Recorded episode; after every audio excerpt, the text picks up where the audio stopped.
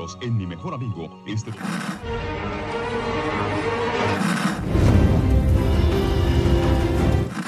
nächste Stunde versetzt sie in eine Welt jenseits aller Vorstellungskraft. Sie überschreiten die Grenze in... Kinder, macht den Fernseher aus. Davon gibt's viereckige Augen. Hallo Achim. Hallo Dominik. Willkommen bei den viereckigen Augen, dem Podcast für Serien und Serienkultur, serieller Kultur. Mit einer neuen Folge von Picard, die geheimnisvolle Box. Viereckige Augen, der Podcast. Wie immer gewohnt meinungsstark. Habe ich, hab ich mir so überlegt. Ah, das, ah, das ist äh, der neue Slogan jetzt. Äh, ja. Nach nun 70 Folgen. Ich glaube, wir sind jetzt diesmal. Ich glaube, das ist heute Folge 70. Ich bin Ja, mir nicht ganz sicher. Aber macht das mit dem meinungsstark, macht das nicht auch die Bild oder sowas? Äh, machen auf jeden Fall Talk ohne Gast. Die machen Meinung? Die nennen sich auch der meinungsstarke Podcast. Echt?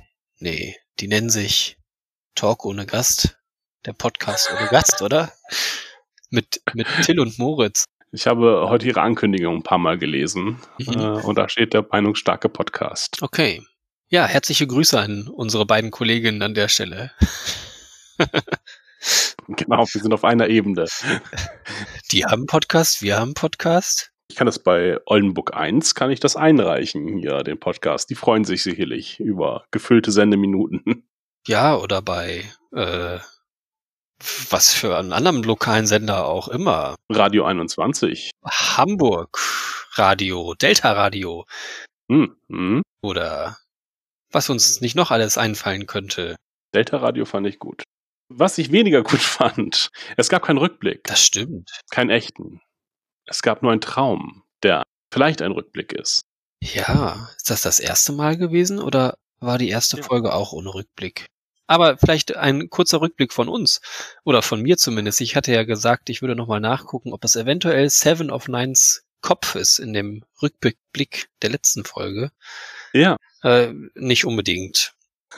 Also es ist auch ein Borgkopf und hat halt auch ein Augenimplantat, was ja irgendwie fast die meisten Augen haben.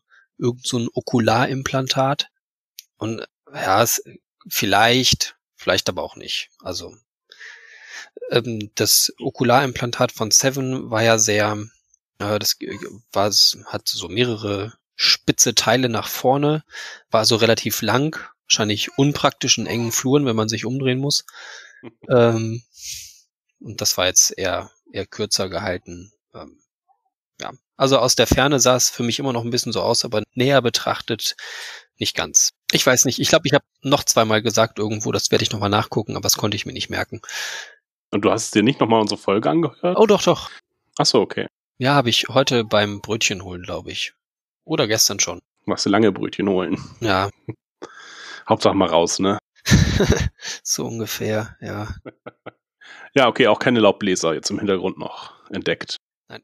Ähm, ich habe mal nachgeguckt, die äh, natürlich die erste Szene bei Picard ist ähm, ein Traum von Picard, nämlich äh, den er hat über Data in, von sich beim Pokerspielen. Also kein direkter Rückblick. Also auch ein Traum einfach. So wie bei dieser Folge. Der geheimnisvollen Box. Folge 6 von 10. Aus Staffel 1. PK. Star Trek. Oh, ich, wir, können, wir können am Ende dieser Folge auch noch wahnsinnig spoilern, Oh, cool. wenn wir da Lust haben. Mhm.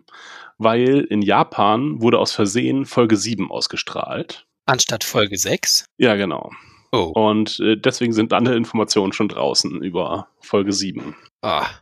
Äh, Ich, äh, ich habe diese Informationen nicht und ich glaube, ich will sie auch noch gar nicht haben. Ist auch äh, nicht so spannend, tatsächlich einfach die Folge jetzt schon doppelt zu erzählen. Vor allen Dingen, da ich es ja auch nicht gesehen habe, sondern auch nur äh, nachgelesen habe, die Plotpunkte.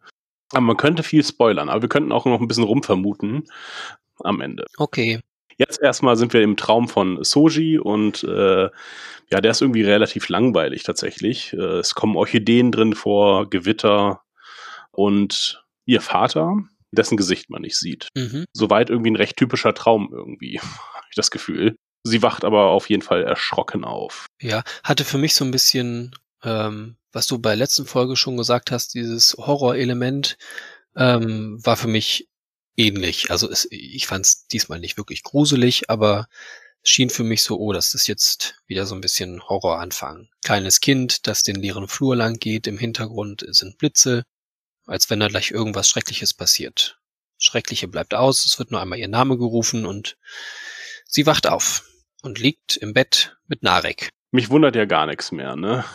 Deren Beziehung will ich nicht, also kann ich nicht verstehen. Sie haben offenbar eine Bumsbeziehung, aber gleichzeitig möchte sie auch immer mehr herausfinden und möchte, möchte gerne was über ihn wissen. Mhm. Also möchte sie schon mehr von ihm. Gleichzeitig stößt er sie immer wieder weg und sagt ihr, ja, du lügst und äh, du wirst manipuliert und äh, alles sehr ungesund für so eine Beziehung. Also sie ist ja auch noch angepisst vom letzten Mal, also aus der vorletzten Folge, weil letzte Folge haben wir sie nicht gesehen, wo er ihr offensichtlich nachspioniert hat. Weil er wusste Sachen über sie, sie sagt, sie ist auf diesem einen Schiff gewesen, er sagt, da warst du aber nie und sie ist ärgerlich, dass er ihr nachspioniert. Oder halt irgendwie mehr über sie weiß, mhm. ähm, als sie dann irgendwie lieb ist, weil es halt in einem Widerspruch zu dem steht, was sie halt von sich weiß. Sie stellen dann fest, dass jeder irgendwie was zu verbergen hat, wobei halt unklar ist, was sie zu verbergen hat, weil sie selber hat von sich aus betrachtet ja nichts zu verbergen. Mhm. Dass sie, dass sie wer ganz anderes ist, als sie glaubt zu sein, das weiß sie ja nicht. Nur er ist derjenige, der etwas verbirgt. Und es wird halt hier nochmal absolut deutlich, dass er eigentlich Stalker ist. Er stalkt sie. Und zwar permanent. Ja, das sagt er ja so mehr oder weniger direkt, ne? Ja, ja. genau. Er sagt sie ihr und es, aber für sie ist das so, ja, okay. Mir macht sie halt Sorgen oder ich weiß es nicht. Äh, ich weiß nicht, was sie denkt. Ja, auch, dass sie also, dass sie nicht einfach akzeptieren kann. Nee, der erzählt mir halt nichts. Und nicht dieses ständige Nachfragen, weil das ist ja schon wieder die Situation, die wir jetzt die ganzen Folgen vorher hatten. Ah, was ist eigentlich dein Beruf? Ah, das verheimlichst du mir, aber na gut, wir haben halt Sex miteinander. Mhm. Oh, du, du beobachtest mich in meiner, in dem, was ich, äh, wenn ich, was ich mache, wenn wir nicht zusammen sind. Oh, das ist ja beunruhigend. Oder das ist ja nicht beunruhigend eher es ist alles eine große Wiederholung der Themen, die wir halt die ganze Zeit immer wieder auf dem äh, Bockhus haben. Und es wird dadurch irgendwie nicht realistischer, dass es dann immer wieder diese Probleme gibt zwischen den beiden. Ja, aber sie wünscht sich ja ganz eindeutig diese mhm. tiefergehende Beziehung, denn sie möchte ja seinen eigentlichen Namen wissen. Denn ja, das Romulaner haben einmal den Namen für ihre Familie und dann den Namen für Außenstehende und dann nochmal ihren echten Namen oder ist ihr echter Name der, der auch in der Familie bekannt ist? Nee, und die für, für die Liebe halt einfach einen Namen. Ah, ja, oder so, ja. Dem man das Herz geschenkt hat, so wird das mhm. gesagt mhm. irgendwie. Ähm, wobei die Familie natürlich, entweder suchen sie sich die Namen selber aus oder äh, die Familie müsste eigentlich alle drei Namen kennen. Mhm. Das äh, gibt's halt auch in unserer Welt, äh, dass zum Beispiel ähm, im Judentum gibt es einen jüdischen Namen, den erhält man dann halt mit der Bar Mitzwa, glaube ich, oder ich weiß es auch nicht ganz genau, wann man ihn erhält, aber es gibt einen jüdischen, einen hebräischen Namen und einen ja, Namen für die Außenwelt quasi. Ja, dann hat es mich noch ein bisschen an Indianer erinnert, die auch mehrere Namen haben, oder zumindest manche Stämme. Und mhm. auch nur soweit ich es aus Filmen kenne ja, das ist erstmal eine neue Information für uns. Romulaner, über Romulaner wissen wir relativ wenig, deswegen kann man sich hier viel ausdenken. Ich fand den Sprung nur recht krass tatsächlich von, ah, du willst mir nicht mal sagen, wie dein Beruf lautet, aber jetzt möchte ich deinen wahren Namen erfahren. So das Privateste des Privaten offenbar. Ja, nee, das passt aber nicht ganz. Also es ist ja schon irgendwie klar, dass sein Beruf, dass er den nicht sagen kann, weil das halt irgendwie Teil des äh, der romulanischen Kultur ist dass sie halt verschwiegen sind oder auch gerne lügen. Beziehungsweise wenn er halt zum Teil Shia gehört, was ja immer noch offen ist, weil das war ja eine der Sachen aus der vorletzten Folge. Wenn du zum Teil Shia gehören würdest, würdest du es mir sagen? Nein. Ähm, von daher weiß sie, dass sie, was so alles Berufliche angeht, niemals die volle Wahrheit wahrscheinlich von ihm erfahren wird. Ähm, aber dieser Name ist ja was Pira Privates. Ähm, und das erhoffte sich ja nun mal, dass sie in seiner emotionalen Bindung am höchsten steht. Mhm. Deswegen, ja, wie ich halt schon gesagt habe, sie erhofft halt auf irgendwie eine tiefergehende Beziehung und fordert sich das halt so ein bisschen ein. Ist ja fast so wie, ich mache dir einen Antrag. Ja. Wäre ja etwa vergleichbar. Ja. Ja, setzt mir so die Pistole auf die Brust, so von wegen. Also alle heiraten ja, ne? Äh, wie ist eigentlich bei dir so? Also, ich müsste auch mal langsam. Ja, keine Ahnung. Ähm, äh, wie gesagt, ich raff's nicht. Ähm, ich habe da immer noch, ich, ich sehe immer noch die, die missbrauchte Person äh, oder die ja, missbräuchliche Beziehung da im Vordergrund, aber es sieht offensichtlich niemand anders und auch die Schreiber wollen das nicht und auch Soji fühlt sich ganz wohl. Naja. Ja, aber sie rafft es ja irgendwie überhaupt nicht. Also selbst wenn wir davon ausgehen würden, dass es keine missbräuchliche, missbräuchliche Beziehung ist, ist, also ich, ich kann nicht nachvollziehen, was sie aus der Beziehung zieht. Also sie hat ja irgendwie keinerlei Vorteile davon und emotional sicher gebunden ist sie ja bei ihm auch nicht. Also eine Beziehung muss nicht auf Vorteile bedacht sein, ähm, aber halt eine emotionale, sichere Bindung ist doch schon, schon relativ wichtig, wenn es nicht nur um Sex gehen soll. Und das haben wir ja auch schon ausgeschlossen. Also es, Warum haben wir das ausgeschlossen? ja, weil sie schon an mehreren Punkten deutlich gemacht hat, dass sie mehr möchte als nur Ach so, ja. Hökern. Ja, das stimmt. Ähm, aber sie kriegt es ja einfach nicht. Also er wirft ihr immer so kleine Häppchen hin, aber zieht auch gerne wieder zurück. ähm, ja. Also, dass sie Ja. sich da halt weiter drauf einlässt, ist halt schon, das ist so wie das 14-jährige Kind, das halt irgendwie den zwei Jahre ältere Person anhimmelt und das halt irgendwie nicht checkt, dass sie ausgenutzt wird. Also letztendlich ist dann vielleicht auch wiederum eine missbräuchliche Beziehung, weil er halt irgendwie sie nur ausnutzt, was sie halt nicht checkt. Was, also er tut das ja auch. Also er will Ja, ja, ja, also es passiert zwar schon irgendwie, dass er sich in sie verliebt, das kann man ihm ja vielleicht auch abnehmen, aber er nutzt sie halt trotzdem nur aus. Also er kann seine Gefühle dann wiederum klar trennen von seinem Auftrag. Ähm, ja, sie ist auch so das Klischee ja des ähm, äh, needy Girlfriends irgendwie, ähm, was halt immer Bestätigung braucht ihrer Beziehung. Ne? Und er gibt ihr halt überhaupt nichts. Und sie fragt und fragt und fragt ja auch auf verschiedene Weisen immer dieselbe Frage. Ne? Und man denkt sich, ach, das ist so peinlich auch. Also so von außen betrachtet. Nee, du kriegst halt nicht das, was du, was du gerade möchtest von ihm. Und lass es doch einfach bitte. Bewahr dir doch etwas, etwas Würde quasi. Ich finde, sie ist so ein würdeloser Charakter tatsächlich so, oder sie ist so geschrieben einfach. Ja, und es ist halt echt ärgerlich. Jetzt können wir natürlich noch überlegen, ist sie einfach emotional nicht so weit entwickelt, weil Maddox das eben nicht so gut hingekriegt hat. Mhm. Aber so scheint es ja auch irgendwie nicht unbedingt zu sein, weil er sagt, sie ist, ja okay, sie ist vollkommen unvollkommen. Ähm, das heißt, sie hat vielleicht schon da irgendwie auch Defizite, sehr individuell eventuell ja auch und dann in dem Fall im emotionalen Bereich. Aber da müsste sie ja auch irgendwie lernen und zum Lernen ist sie halt ganz offensichtlich fähig. Wenn das zu Anfang so ist, dass, dass sie halt irgendwie Sachen nicht rafft in der Beziehung, aber dass sie, dass sie das dann nach und nach dann einfach kapiert und lernt, das wäre ja zu erwarten. Aber das passiert ja überhaupt nicht.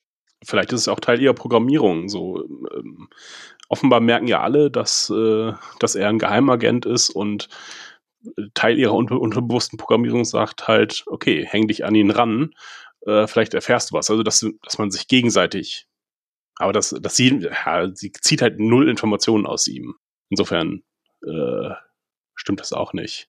Wir sehen ja später noch, wie die, wie Soji ja auch ein bisschen dumm gehalten wird. Also jedes Mal, wenn sie sie an so eine Grenze stößt, äh, wird ja, werden ja Teile ihrer Erinnerung quasi gelöscht. Sie wird halt aktiv manipuliert von sich selber oder von, dem, von ihrer Programmierung her. Ja, dass sie so gar nicht ihr ganzes Potenzial ausschöpfen kann, weil sie halt ständig an diese Grenze stößt, diese, die sie zur vollen Selbstverwirklichung. Ja, die Grenze zur ja, Selbstbestimmtheit letztlich auch. Ja, okay. Ja, dann haben wir noch, äh, um das Thema auf dem Borg-Kubus so ein bisschen abzurunden, nämlich der, der Wiederholung, haben wir nochmal Narek und Rizzo, die auch ihr altes Gespräch einfach nochmal führen, nämlich deine Methode funktioniert nicht, ich habe eine andere Methode und die werde ich einsetzen. Sie sagt es auch genauso, ich bin die mit der Brechstange.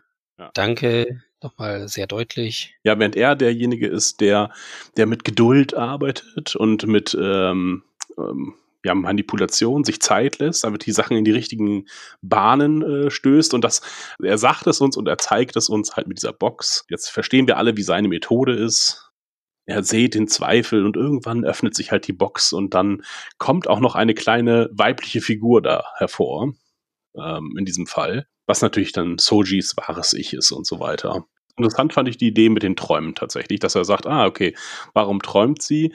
Ja, sie träumt genauso äh, wie wir träumen, um halt Dissonanzen auszugleichen, um Sachen zu verarbeiten über den Tag hinweg, die wir gerade nicht verarbeiten konnten, ähm, weil unser Gehirn mit Überleben und mit neuen Informationen aufnehmen beschäftigt war. Und äh, das wird dann halt in den Träumen verarbeitet und genauso passiert das halt ähm, in der Nacht. Da ist halt dieser Ausgleich dieser kognitiven Dissonanz. Äh, das fand ich ganz clever. Jeder Teil ihrer Persönlichkeit oder das, was sie erlebt, dient einem Nutzen bei synthetischen. Genauso wie bei uns. Äh, auch alles hat einen Nutzen. Manchmal ist der Nutzen halt nur für diese Gesellschaft nicht mehr genau erkennbar, weil wir uns äh, anders entwickelt haben oder alte Evolutionsstränge sind da noch drin. Ja, habe ich mir auch so notiert. Ging mir da ähnlich. Das ist natürlich nur seine Theorie, aber das können wir auch einfach mal dann so als gegeben hinnehmen, dass es halt tatsächlich so ungefähr so funktioniert. Ja, also um nochmal auf TNG zurückzukommen, da äh, träumt ja Data auch irgendwann. Und da ist das, ähm, da wird ihm der Aufenthaltsort von Nunien Zung verraten, im Traum. Und dann ist er halt an einen, nämlich, äh, wir haben eine Wiederholung quasi der Thema, dieses Themas. Im Traum erfahren wir den Ort, wo wir herkommen. Und ähm, ja, bei Data wird es erklärt, er ist an den Rande seiner Programmierung gekommen einfach und um die nächste Stufe zu erreichen, muss er mit seinem Schöpfer quasi in Kontakt treten. Ähm, und dieser Traum ist halt ein Anzeichen dafür. Insofern wiederholt sich das hier mit äh, Soji. Ja, okay. Wollen wir das dann doch noch äh, ganz zu Ende führen, was mit Soji und Narek passiert? Ja, können wir gerne machen. Mhm. Nächste Szene, wo sie vorkommen, ist, als dann äh, Narek der Stalker Soji eröffnet, dass die Gespräche mit ihrer Mutter immer genau 70 Sekunden dauern, was er weiß, weil sämtliche Gespräche standardmäßig aufgezeichnet werden, aufgrund der Informationen, die halt über den Borg-Kubus liefern, fliegen können, auffliegen mhm. können, nach außen gelangen, so. Was ich dann merkwürdig fand, denn ich war davon ausgegangen, nachdem was Maddox erzählt hatte, dass diese Mutter-KI in ihr eingebettet wäre. Also dass es, wie wir das ja auch schon zwischendurch gesagt haben, dass sie diese Gespräche nicht wirklich führt mit dieser Mutter irgendwo außerhalb, sondern dass das halt ja ein, ein Teil ihrer selbst wäre. Ja. Das war jetzt für mich ein, ein Widerspruch in sich irgendwie. Also muss es ja jetzt irgendwo außerhalb ein Signal geben mindestens, was halt sie äh, immerhin noch ein Stück weit lenkt. Wo aber auch komisch ist, warum will es denn immer, dass sie einschläft? Also fährt sie dann einfach runter, um halt, weil man einen Rechner einmal am Tag runterfahren sollte oder oder ist es quasi so die Regeneration wie bei einem Borg, der in seinen Alkoven muss, um zu regenerieren? Ah, was natürlich mhm. möglich wäre. Ja, weil sie ja letzten Endes eine Mischung ist aus Maschine und Humanoid, wie die Borg. Vielleicht, zumindest. Wir wissen noch nicht so ganz genau, was jetzt eigentlich ihre. Ja, die technischen Spezifikationen haben wir nicht so genau, aber. Ja, ich nehme an, dass es tatsächlich äh, ähnlich wie bei den ähm, Borg ist, dass sie regenerieren muss in regelmäßigen Abständen, um halt ja diese Illusion aufrechtzuerhalten, dass halt um halt, damit sie halt schlaf, schläft, um all diese gegensätzlichen Informationen zu verarbeiten. Das muss halt täglich einmal passieren. Und äh, hier ist es halt die Geschichte mit dem Anruf bei der Mutter. Ja, und da reicht es ja im Grunde ein AB dran zu haben irgendwo irgendwo läuft halt ein AB mit, wo die Mutter drauf ist. Und ihr sagt, hey, schlaf. Mhm. Aber das muss sie auch nur, solange sie noch nicht weiß, dass sie eine Maschine ist. Ja. Weil zumindest nach der Erklärung von Narek, weil er gesagt hat, dass diese Dissonanz besteht zwischen Mensch und Maschine und das, der Schlaf ist dafür da, diese Dissonanz auszugleichen. Oder das, der, das Unterbewusstsein, was dann halt aktiviert wird. Mhm. Aber so wie sie weiß, was sie ist, wäre das ja dann nicht mehr nötig, oder? Nee, genau. Und es akzeptiert hat letztlich auch, ne? Mhm. Würde ich so sagen. Ähm, Soji schöpft auf jeden Fall Verdacht und sagt halt auch, das ist halt unmöglich, genau 70 Sekunden. Und geht zurück in die Kabine und will wieder mit ihrer Mutter telefonieren, die sie halt versucht einzuschläfern und sie verletzt sich dann auch selber, um wach zu bleiben. Aber verletzt sich nicht wirklich. Nee, Also genau. sie haut sich mit irgendeinem Gegenstand auf die Hand, aber da passiert nichts weiter. Wir hören so ein Metall auf Metall äh, Geräusch quasi. Ja, was ich, was ich nachvollziehen konnte, dass sie eventuell nicht kaputt geht, weil sie halt so konstruiert ist, dass sie nicht so leicht kaputt geht. Aber später sehen wir, dass sie Verletzungen hat, beziehungsweise von Dash wussten wir auch, hatte, sie hat ja auch diese Verletzung am Kopf. Hm. Also sie kann verletzt werden, aber Vermutlich schwerer einfach. Kopf auf die Tischplatte reicht, aber was eine Gabel in die Hand reicht nicht. Nee, wenn ich mich aber mit meinen Fäusten durch den Boden prügeln würde, dann würden meine Fäuste danach aber sehr anders aussehen. Ja, Also es muss irgendeine Art von härterer Legierung letztlich sein. Es ist, kann nicht nur was biologisches, äh, nur biologisches Material sein. okay. Obwohl uns ja irgendwie vielleicht auch mal das Gegenteil erzählt wurde, dass sie halt komplett biologisch ist. Eigentlich. Es ist alles noch sehr unklar, was Soji betrifft. Und das wird auch, glaube ich, nie klarer gemacht werden. Vielleicht hat sie nur eine dünne Schicht von Haut über. Ja, nee, keine Ahnung. Ah, sie kann so kleine Mini-Kraftfelder generieren. Ja, möglich, aber das müsste halt auch aus Organischem passieren, denn die Scanner haben ja auch nichts gezeigt. Sie wurde ja auch gescannt. Nehme ich mal an, bei Ja. Picard. Äh, egal, lohnt sich nicht darüber deutlich Gedanken zu machen. Auf jeden Fall schläft sie kurz, ist aber danach immer noch äh, verstört und äh, scannt alle Sachen um sich herum. Macht so ein bisschen Radiokarbon-Methode und stellt fest, dass alle, alle Sachen 37 Monate alt sind um sie herum. Mhm. Ich dachte, jetzt kommt noch, sie scannt sich dann selber und sagt dann halt auch, oh, 37 Monate. Aber das haben sie sich gespart irgendwie. Wahrscheinlich, weil sie auch Ang- Angst hatten, äh, was bei dem Scan rauskommt. Ja, ähm, hat mich ein bisschen gewundert, dass sie nicht nochmal irgendwas anderes scannt. Ob, ob da vielleicht einfach auch das Gerät kaputt ist und immer 37 Monate anzeigt. Hätte sie auch mal drauf kommen können, irgendwie Schuhe scannen oder was auch immer. Hm. Das stimmt. So ein altes äh, Thunfisch-Sandwich. Und dann so zwölf Mhm. Tage. Oh. Na gut. Und damit ist klar, ich bin ein, äh, ich bin einer, nee. Ihr Leben ist künstlich. So, das ist. Naja, genau.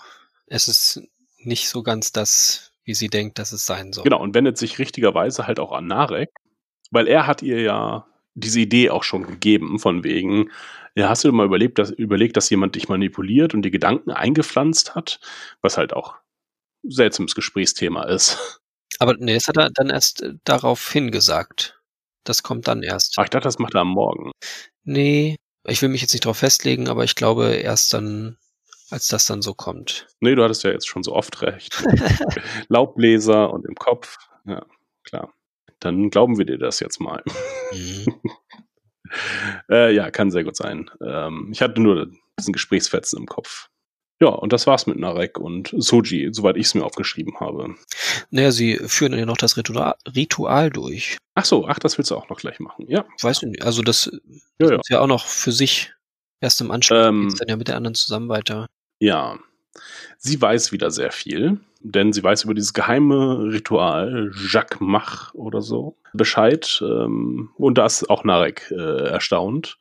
Und das äh, wird beschrieben als eine Art ähm, Meditation und ist tabu für Nicht-Romulaner. Und es gibt offenbar einen speziellen Raum dafür. Ja. Wo ich mich dann gefragt habe, hat dieser Raum auch noch spezielle Eigenschaften? Also sind da irgendwelche Geräte installiert, die bestimmte Sachen hervorrufen können oder verstärken können? Weil ansonsten hätte sie auch einfach auf eine Couch legen können und er hätte hinter ihr gesessen und hätte ihr Fragen gestellt und Sachen erzählt. Das hätte mehr Sinn gemacht. Also es ist natürlich so, jetzt ist es mit einem schöneren Bild, es ist ein bisschen, bisschen greifbarer das Ganze als eben die Couch. Ähm, aber letzten Endes vom, vom Nutzen her ist es ja irgendwie genau das gleiche. Ja, vor allem verstehe ich nicht, warum also dieses, dieser Satmasch, Jacques Satmasch, so fertig, so heißt es jetzt. Dieser Satmasch-Raum äh, wirkt ja auch so ein bisschen wie eine Kirche, ne? Oder wie so eine kleine Kapelle, Wunderschön. äh, wofür der äh, wofür die Romulaner den im Alltag nutzen. Die werden ja nicht ständig irgendwie äh, ihre Erinnerung durchforsten müssen nach irgendwas. Was, was ist für die der Zweck? Das verstehe ich nicht. Macht man das dann alleine einfach oder also ohne Anleitung? Geht es darum, Erinnerungen? Es kommen den beiden ja zwei äh, Romulaner entgegen. Gut möglich, dass sie gerade da rauskommen, da sie zu zweit sind. Vielleicht muss man das zu zweit machen. Ja, was wiederum dieser geheimnisvollen Art der Romulaner widerspricht. Halt, dass man halt jemandem anders seine geheimsten Träume, Erinnerungen, wie auch immer, mitteilt. Mhm. Ich fand diese, dieses Ritual war halt sehr für die Situation geschrieben und nicht für ähm, das Volk oder ja genau. Das, ich kann mir nicht vorstellen, dass das außerhalb dieses äh, dieser speziellen Situation existiert, dieses Ritual. Und das ist irgendwie schlecht tatsächlich weil ja auch all die Stufen sind sehr spezifisch auf genau ihre Situationen. So, das ist der Moment, wo wir die Augen schließen und nun müssen wir uns öffnen. Und hier ist der, die Abzweigung, wo wir allen unsere Träume erzählen. Und nun musst du hochgucken, hochgucken zu den Sternen und uns genau sagen, welche Konstellation du siehst. Und warum sollte das auch tabu für Nicht-Romulaner sein? Das ist hier normale äh, Traumanalyse oder, ja, wie du schon gesagt hast, einmal auf die Couch legen äh, und wir reden mal einfach drüber. Ich habe das Gefühl, das haben wir auch schon tausendmal gesehen. Ja. Recht, okay. Ja, in verschiedenen, also Klingonen machen das ja wahrscheinlich genauso, bloß dass es da halt mit mehr Feuer und Blut passiert. da werden sie durch, durch irgendeine Gasse mit Schmerzstäben geprügelt. Ja, genau. Was auch irgendwie eine Erleuchtung bringt. Ja. Aber Klingonen finden halt Schmerz geil. Ne? Äh, jedes Ritual von denen ist mit ja. Schmerz drin. Und da, da denke ich mir, ah, das, das machen die auch halt als Therapie. Das kann ich mir gut vorstellen. Und es gibt halt auch ganz viele solcher Folgen, auch bei TNG gibt es so Folgen, wo halt Träume analysiert werden. Es gibt eine super coole Folge, äh, da werden Leute entführt, äh, der Enterprise, und die gehen aufs Holodeck und rekreieren quasi das, woran sie sich erinnern, gemeinsam. Ah, ist ein Tisch und der ist so lang und nee, er ist aus Metall und dabei gibt es diesen Klick, gibt so Klickgeräusche. Die hört man im Hintergrund und ähm, finden dann halt gemeinsam raus, dass sie alle den, denselben Albtraum haben. Das würde alles mehr Sinn machen, dass sie zum aufs Holodeck gehen und dann ähm, schließ die Augen, erinner dich, was siehst du? Und äh, dann kreieren sie zusammen diese Szenerie und dann guck nach oben. Wie viele Monde? Mhm. Also auch gut, dass du, dass euer, äh, eure Wohnung ein, ein Glasdach hat. Weil sonst würde diese Abzweigung hier im Sattmarsch überhaupt gar keinen Sinn machen. Äh, ja. Das würde mehr Sinn machen, als dieses blöde Ritual zu erfinden, was wir nie wieder sehen werden. Ja, ich dachte auch bei seiner Führung, ähm, das erste Mal, äh, als er von dem Fenster spricht, dachte ich mir so, oh, woher weiß er das jetzt, mhm. dass da ein Fenster ist? Also kann ja, er da genau. jetzt irgendwie mit reingucken, war aber dann doch nicht so. Sie hat das vorher schon gesagt. Sie hat gesagt, dass Regen gegen das Fenster prasselt. Ähm, und sein Ziel ist es ja eben, den Blick nach draußen, äh, was da drin passiert, ist ihm ja alles völlig scheißegal eigentlich. Er will ja wissen, wo dieses Labor ist, ähm, um halt herauszufinden, wo sie herkommen. Aber das letzte Fenster, also in dem Labor, das konnte er eigentlich nicht wissen, weil da hat sie nicht von gesprochen. Nee, das haben wir auch, wir als Zuschauer nicht gesehen, die ja in dem Traum sonst die ganze Zeit mit dabei waren.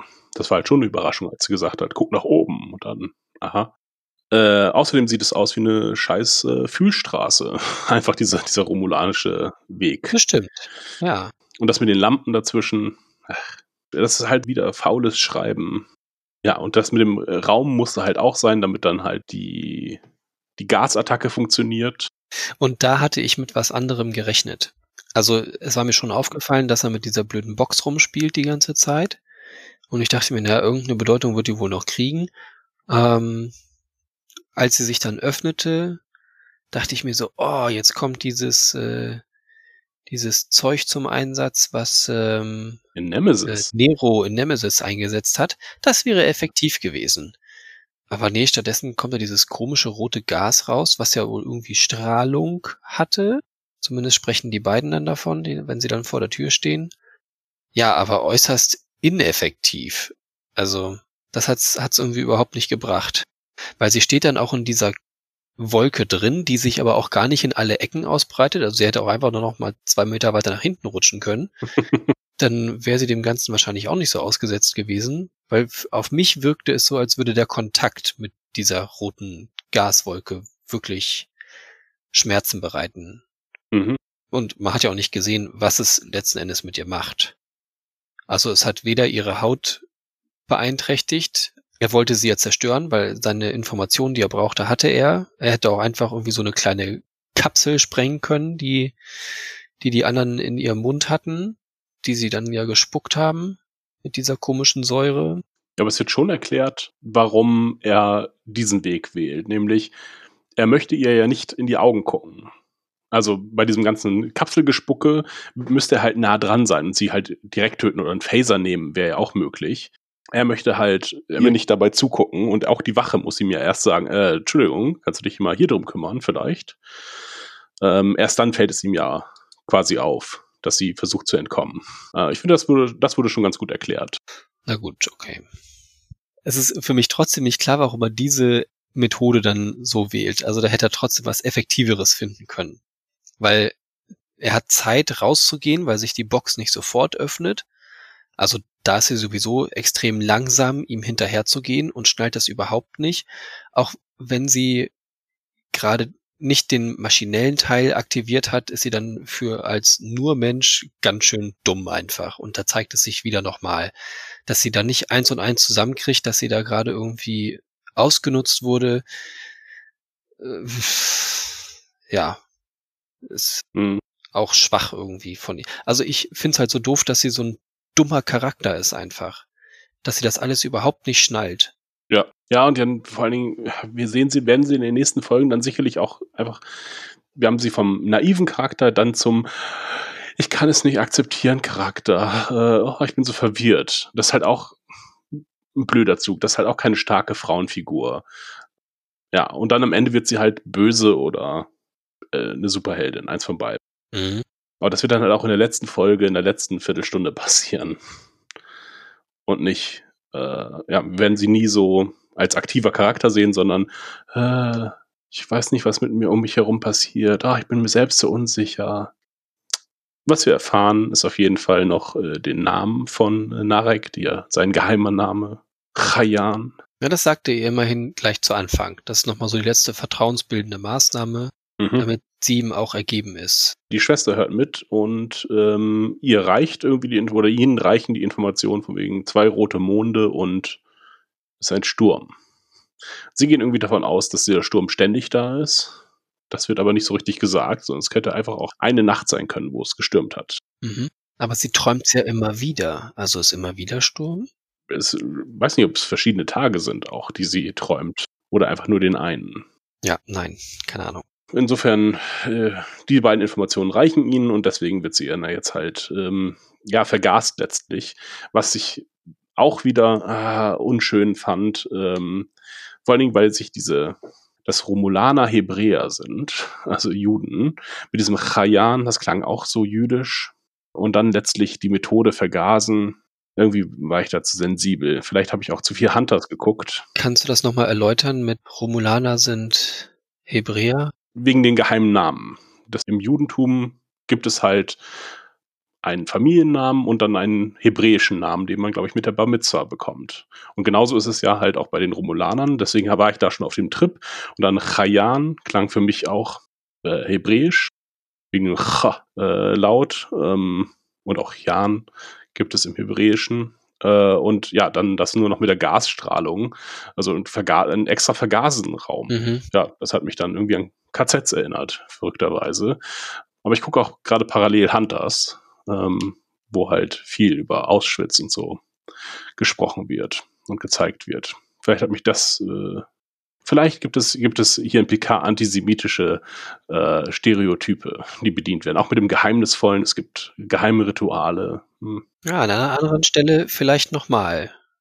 Vielleicht kann ich dich da ja überraschen. Mal gucken. Oh ja, ich bin gespannt. erst gegen Ende dann beim anderen Handlungsstrang, beziehungsweise wenn es zusammengeführt wird. Ich werde es nicht vergessen, ich habe es mir notiert.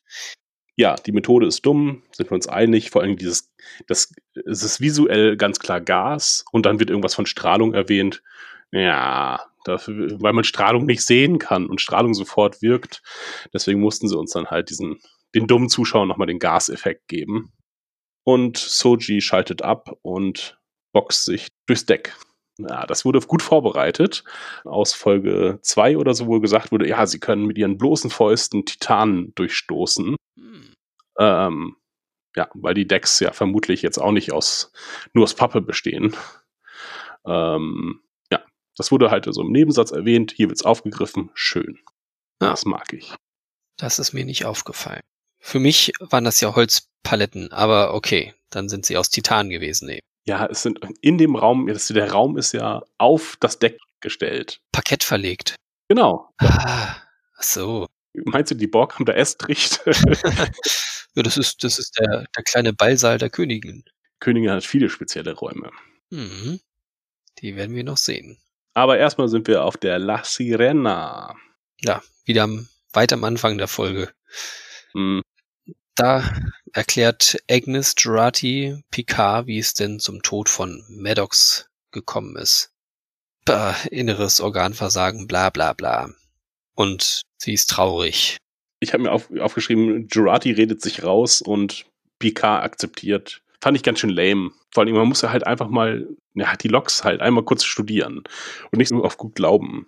Als Buchleser wüsste man, äh, dass Jurati auch Doktor Medizin ist. Das hätten sie doch vielleicht hier nochmal einbringen können, Ah, dass sie halt äh, diese Expertise hat und deswegen man ihr glaubt. Aber so ist es halt ein bisschen unverständlich. ja, das haben sie nie gesagt. Bloß, Nee. bloß, dass sie halt immer in, was ist es, Robotik, künstliche Intelligenz. Im Kybernetik. Hm? Eigentlich sind ja ähm, Krankheitsfälle, wenn, wenn die Leute nicht irgendwie super schwer verbrannt waren oder eigentlich schon halbtot auf die Krankenstation gekommen sind, sind ja eigentlich immer gut ausgegangen. Wenn die Leute noch reden konnten, dann gab es irgendwie genug Heilungsmöglichkeiten und so die, die Gründe, die sie dann aufgezählt hat, die waren mir irgendwie zu, zu schwach, dass er nun wirklich gestorben ist. Weil für mich war das alles so, nee, also da, da sind sie medizinisch weit genug entwickelt. Vielleicht noch ein zweites Hypospray und ein Kortikalstimulator und dann wäre das Ganze wieder in Ordnung gewesen. Ich meine, Picard hat einen Stich durchs Herz überlebt, ne? Sowas. Und ja, letztlich ist ja, ist ja ihr Punkt auch, und sein Herz hat es dann nicht ausgehalten, leider. Und das hat mich so ein bisschen an Star Wars Episode äh, 3 erinnert. Sie ist an gebrochenem Herzen gestorben. Scheiß Hippies hier! Das ist keine Medizin, gebrochenes Herz. Ja, aber hatten wir schon in der letzten Folge gesagt, dass das ja irgendwie kommen wird und es ist gekommen. Eine fadenscheinige Erklärung. Ja, das war auch der weitaus weniger spannendere Teil dieser Szene. Viel, viel spannender und auch im, in, in Betracht auf das, was dann später noch kommt, ist halt Picards Sicht auf die Borg, Mhm. ähm, die ich aber schon in der Szene irgendwie wenig reflektiert fand. Also er beschreibt die Borg als als Rasse oder eben als Kollektiv oder nee, auch jede einzelne eigentlich, jede einzelne Drohne ohne Mitleid, die sich nicht ändern, die metastasieren. Also er weiß auch von diesem Borg-Rückgewinnungsprojekt. Weiß er das da schon? Doch, müsste er eigentlich wissen. Ja, ja. Sie erklärt es ihm zwar nochmal, aber ja. mm. Und er selber aus seiner Geschichte müsste es ja am besten wissen, dass es funktioniert. Und er hat auch gerade Seven of Nine getroffen und er weiß, dass es funktioniert. Sie ist ein völlig normal funktionierender Mensch, vielleicht mit ein oder zwei merkwürdigen Sprachangewohnheiten noch, aber sonst, ja, weiß er, dass eine Reintegration absolut möglich ist. Aber da, anderen will er das nicht zugestehen. Und das ist halt wieder so, so engstirnig verbohrt. Absolut unsympathisch von ihm. Wie er ja so viel unsympathisch ist für mich. Ja, es hatte mich erinnert irgendwie an, äh, wie er in First Contact war einfach. Ja, genau. Ja, auch ja, von der Betonung her, äh, das ist die Linie, die wir hier äh, nicht überschreiten. Ja, hier wird ein Schlussstrich gezogen. Ja, vor allen Dingen sehen wir auch später, wie er sich dann auf dem Kubus verhält. Da ist er nämlich überhaupt nicht wütend oder hasserfüllt und behandelt ja auch Hugh, als wenn sie beste Freunde wären. Ähm, ja, und das passt halt überhaupt nicht zusammen, warum er jetzt hier so austickt und sagt, ja, die Borg können sich nicht ändern. Ja, hat sich mir nicht erschlossen. Aus all den Gründen, die du bereits äh, genannt hast. Äh, dann gehen wir noch Elnor ein bisschen auf den Keks. Ja, es, ich finde, es hält sich aber noch in Grenzen. Also ja, er spricht irgendwie so dieses Offensichtliche aus und hat halt irgendwie auch keine andere Funktion und es soll halt lustig sein. Also er analysiert ja kurz Agnes, dass sie irgendwie ein Problem hat, bietet aber auch an, seine Klappe wieder zu halten und sie sagt, ja, halt deine Klappe. Also hält er seine Klappe. Das ist ja irgendwie so seine Hauptaufgabe. Sag Mhm. nichts, mach nichts, fass nichts an. Also, äh, das ist ja auch der direkte Auftrag, den er später von Picard bekommt. Bleib bloß hier und komm nicht mit. Und komm nicht hinterher. Tu nichts. Also genau das, wofür er ihn eigentlich haben will, soll er nicht tun. Und er sagt es halt auch niemandem anderen, sondern nur speziell ihm. Warum auch immer. Weil sie ja so ein super Verhältnis zueinander haben. Bis vor zwei Tagen äh, konnten sie sich noch nicht leiden. Und Picard ihn zwischenzeitlich nur angeschrien und ihn einfach ein bisschen links liegen lassen. Da hat sich jetzt kein, auch keine Beziehung auf der La Sirena aufgebaut. Und dass sie ihm jetzt halt Elnor ähm, quasi so dem naiven Jungen mit dem Stock, wie es ja uns ja auch direkt gesagt wird, wird äh, er ähm, kann durch seine Einfachheit kann er die Menschen durchschauen. Ähm, er kann die Welt nicht verstehen, da ist er, weil er zu weltfremd ist, aber die Menschen, die versteht er. Er kann deren Schmerz sehen und das fand ich, ah, das wurde nicht erklärt. Ich verstehe auch nicht, der, der Typ weiß nicht, was Lügen sind, mehr oder weniger. Ähm, aber kann jetzt irgendwie die äh, komplexen Motive der Menschen ähm, sofort herausfühlen. Zu Elbenscheiß. Ja, so ein bisschen erinnert es daran. Ja, also ich habe es noch nicht ganz so krass gesehen. Mhm. Ähm, wie gesagt, mich stört es noch nicht ganz so sehr. Ähm, ja, aber er hat halt auch irgendwie nicht so wirklich eine Funktion, außer dann halt im richtigen Moment auftauchen und äh, Leute umbringen. Und das hat er jetzt zweimal gemacht dann am Ende dieser Folge und das war's. Mit einem netten Spruch. Wählt das Leben, Freunde. Und einmal ist es halt okay und das andere Mal nicht. Ja, ich, ich als Elnor wäre verwirrt, wann, wann ich nun Leute töten darf und wann nicht. Einfach weiter Leute töten und dann mal. Das ist eine 50-50 Chance offenbar. Ja. Naja, wobei diesmal hat er es dreimal richtig gemacht. Ach so, ja, hm, hm, stimmt. Ja, Picard äh, läuft weg wie ein kleines äh, Mädchen, ein Wie? kleiner Junge, so Ja. äh, wie ein Kind. Läuft er weg und äh, recapt nochmal wichtige Folgen, die man äh, sich hätte angucken sollen vorher. Mhm. Landet aber leider auf so einer äh, Klickbildstrecke. Ja, es ist einfach äh, Google Bildersuche. Er gibt drei Begriffe ein. Das Artefakt, Vertrag, die Borg. Und anstatt irgendwie einen schönen Text, eine, irgendwie eine Zusammenfassung oder sonst irgendwie, kriegt er halt Bilder geliefert. Ja, der Computer weiß schon, oh, der Mann ist äh, im Endstadium senil, zeichne ein paar hübsche Bilder, belast ihn nicht mit Informationen, hat er eh bis zum Mittag vergessen. Aber warum dann sein Bild als Locutus auftaucht, ist auch irgendwie, habe ich jetzt auch nicht ganz verstanden, inwieweit das mit dem Artefakt und dem Vertrag zusammenhängt. Also Borg, ja, aber auch bei dem Borg wären ja wahrscheinlich irgendwie andere Dinge wichtiger gewesen. Und es muss ja irgendwie mehr oder weniger alles drei erfüllen, also alle drei Komponenten, sonst wäre die Liste ja ewig lang gewesen. Also Artefakt, Vertrag und Borg müssen ja irgendwie bei dieser Bildersuche, die es ja nur war, müssen ja irgendwie alle drei zutreffen. Weil bei den Streichergebnissen war er noch nicht bei diesen zehn Bildern. Ja, das stimmt. Und warum jetzt auch eine Sache aus Deep Space Nine äh, da mittendrin auftaucht. Denn der Rat, den man sieht, das ist der äh, Rat von Deep Space Nine, äh, wo sie, also ist eine Folge von Deep Space Nine, wo der Rat der Romulaner auftaucht. Das habe ich gleich erkannt. Okay. Hat nichts mit dem Borg zu tun. Mhm, Naja gut, aber die, die Romulaner schließen den Vertrag über das Artefakt mit einem Borg. Nee, Hugh wird erst später dazugeholt. Mhm. Hm.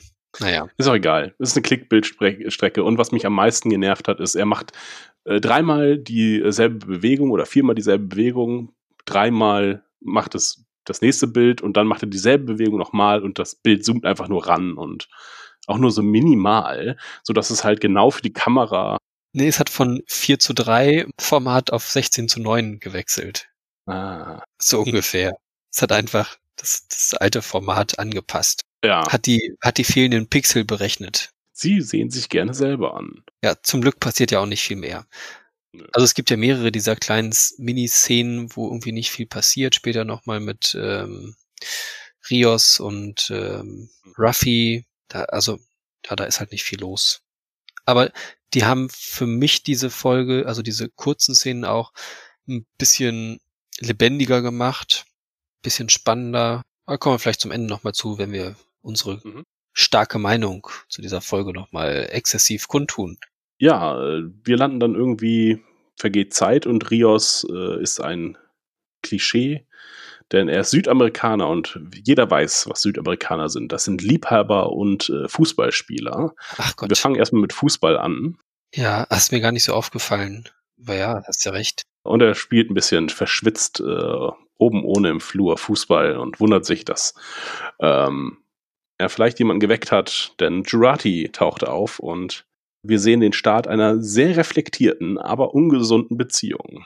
Aber also die Frage, habe ich sie geweckt, fand ich schon dann irgendwie ungewöhnlich, weil ist dieses Schiff nicht eher schallsicher, also die einzelnen Kabinen? Wäre ich von ausgegangen auf einem modernen Schiff, dass man da nicht unbedingt hört, was der Nachbar macht oder wenn da Leute auf dem Flur vorbeilaufen. Mir ist nur aufgefallen, dass die Türen von Ruffys äh, Zimmer extrem laut sind und sie schläft dann ja. Und ich dachte mir, jetzt kann ich nicht rausgehen, denn diese Tür macht krpsch. Toll, jetzt muss hier die, muss hier schlafen zugucken. Äh, weil sobald ich die Tür aufmache, wacht sie auf jeden Fall wieder auf. Dann haben sie einfach die Soundeffekte ein bisschen übertrieben, weil ich wollte das vorhin noch sagen, ähm, als äh, auf dem Kubus als Soji aufwacht, geht ja auch das Licht an. Ja. Und zwar so nacheinander und das knallt ja auch so richtig an. Bam, bam, bam, bam, bam. Das wäre auch aufgefallen, ja. Fand ich schon irgendwie sehr ungewöhnlich für, für Licht. Ja. Also sie übertreiben es wahrscheinlich einfach mit den Soundeffekten. Ja, das mögen sie. Hm, Das war wie in der Batman-Höhle, wo dann die Lichter einzeln Ja. nacheinander angehen. Ja, genau. große Scheinwerfer. Was ja irgendwie Sinn macht, wenn das wirklich große Scheinwerfer sind, die mit einmal irgendwie viel Strom brauchen. Aber ich glaube nicht, dass das in der, in der energiesparenden Zukunft noch so ist. Na gut, jetzt sehen wir den Start dieser ungesunden Beziehung, denn also der, der, unterhalten sich sehr viel. Ich habe mir nur den Kernsatz rausgeschrieben, dass äh, sie sagt, ich fühle mich leer, hoffnungslos, einsam und verängstigt. Und er sagt, habe ich mir auch aufgeschrieben. genau, und er sagt, vielleicht hilft ja Ficken. Ja, genau. Vögel gegen den Kummer. Habe ich mir auch so. Naja, sie hat das ja vorher schon irgendwie angedeutet und ähm, er meint, naja, vielleicht hilft's und sie sagt immerhin für ein paar Stunden ist ja alles gut. Ähm, erst in der Szene später, wo Rios mit äh, Ruffy in ihrem Quartier ist, ist mir aufgefallen, er könnte so voll der Sex-Counselor sein. Weil ich auch kurz dachte, er macht das auch mit, mit Ruffy, aber es, es ist ja nur bei, nur bei Agnes so. Das sexuelle Holo-Notfallprogramm wurde aktiviert. Ja, er ist der Sex-Counselor. Denn sein erster Ansatz ist ja eigentlich aber, hier, nimm einen Schluck aus meiner Flasche. In meinem Kopf ging sofort das Lied an von, ich glaube, es ist äh, Grönemeyer. Alkohol ist mein Anker und mein Rettungsboot. Vielleicht ist es auch der andere, nicht, nicht aber- Grönemeyer, sondern Westernhagen dann. Westernhagen. Ich, ich glaube, es ist eher Westernhagen. Vielleicht aber auch nicht. Ich verwechsel die beiden permanent. dieses, dieses Lied ging in meinem Kopf an, als er die Flasche rüberreicht. Mhm. Ja, aber also ihren Gemütszustand kann ich nicht so ganz nachvollziehen. Warum sie sich jetzt nun leer, hoffnungslos, einsam und verängstigt fühlt. Gerade das verängstigt war, also, also sie weiß mehr als wir wissen. Das hat sie schon gesagt. Na, naja, gut, dann, dann kommt es vielleicht doch hin.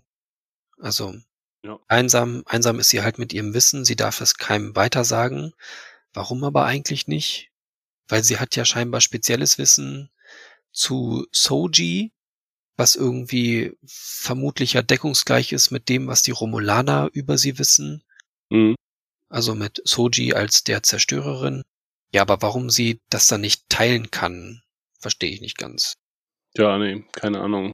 Es schien mir eine weitere Szene, die ich auch nicht richtig einordnen kann, äh, als sie beim Borgkubus sind, da fra- wird sie irgendwie gefragt, ne, äh, oh, möchtest du denn nicht mit rüberkommen? Und sie sagt, nee, ich bin erleichtert, das nicht zu müssen. Und es klang so wie, wenn ich rübergehen würde, dann würde, dann müsste ich etwas machen oder müsste ich wieder jemanden töten oder so. Mhm. Ähm, das konnte ich es klang nicht so äh, wie, ah nee, ich, hab, ich möchte keinen Borg, nicht in die Nähe von Borg kommen, äh, sondern eher, ich bin froh, dass ich dann nicht gefährlich werde oder dass ich nicht das sehe, was ich gefährliches hergestellt habe. Ach so, zu der letzten Folge noch. Äh, ich glaube, das, was, was ihr Beitrag ist zu äh, Soji und so, ähm, sind vielleicht auch ihre Erinnerungen, die künstlichen Erinnerungen, dass ihre Kindheit äh, in Soji verarbeitet wird vielleicht. Mhm. Was halt noch schräger wäre. Aber dachte ich mir, ja, vielleicht wäre das eine Möglichkeit, womit dann halt auch später die Möglichkeit noch wäre, Soji vielleicht zu beruhigen, weil sie halt alle Erinnerungen von ihr hat und andersrum, dass sie quasi mehr oder weniger die Mutter halt von Soji ist und sie dann von dem Weg des Zerstörers abbringen kann und somit dann sich auch wieder rehabilitieren kann. Okay. Das war nur so eine Überlegung, die ich schon zur letzten Folge hatte, es aber da nicht unterbringen konnte.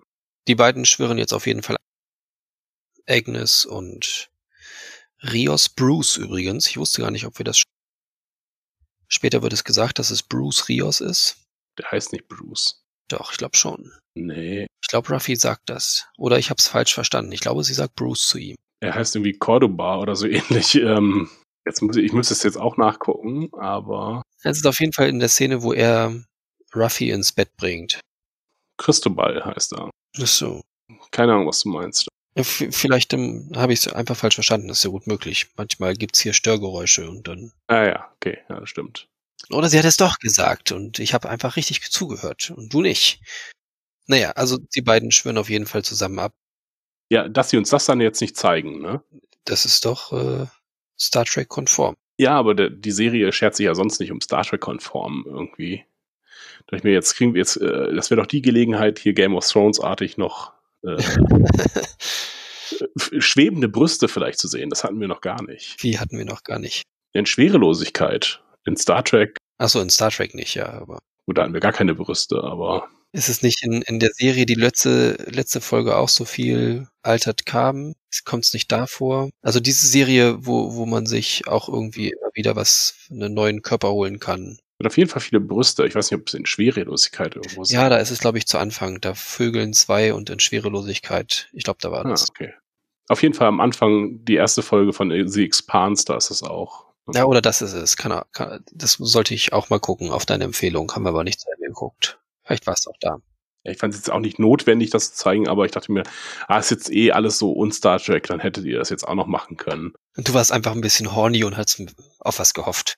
Vielleicht, ja, genau. Alles klar. Ist ja auch schon, ist ja auch schon heiß, der Rios, ne? Tatsächlich. Ist, das ist mir mehrfach aufgefallen, dass ich mir dachte, ach, den, den, den gucke ich schon gerne an. Und auch die Joati, charakterlich finde ich die beiden richtig gut. Ich dachte mir so, ah, wenn sie jetzt Raffi noch loswerden und den alten Mann über Bord werfen, den blöden Elb, ja, dann ist das eine super Sendung. Dann können sie noch Crusher einladen. Also den Jungen. Wesley. ja, ja, okay, auch der, der darf auch mit dabei sein. Weil Rios auch, äh, Rios ist auch ein guter Charakter. Das sehen wir ja später mit Raffi auch, dass er sich wirklich kümmert, dass er ja, sich Sorgen macht, sie aber auch gleichzeitig irgendwie ans Limit bringen kann und sagen halt, ja, so, Kaffee, äh, es wird gefährlich, wir müssen jetzt alle einsatzbereit sein. Fand ich gut. Anders als andere alte Leute. Also sie sind jetzt beim Borgkubus, nee, sind in der Nähe des Borgkubus und Picard muss sich jetzt erstmal überlegen, ha, wie komme ich denn da rein? Fährt erstmal nochmal äh, Jurati über den Mund und sagt, ah, dein Plan ist Mist, wir können uns nicht als Wissenschaftler verkleiden, weil ich viel zu bekannt bin, sowohl bei den Borg als auch den Romulanern. Und ich muss natürlich mit, denn ich bin der Titel. Ja, dachte ich mir, ah, jetzt hat er sich auch noch unterbrochen. Das war eigentlich ein ganz kluger Vorschlag, aber gut, was ist dein Plan? Mein Plan ist, Ruffy regelt.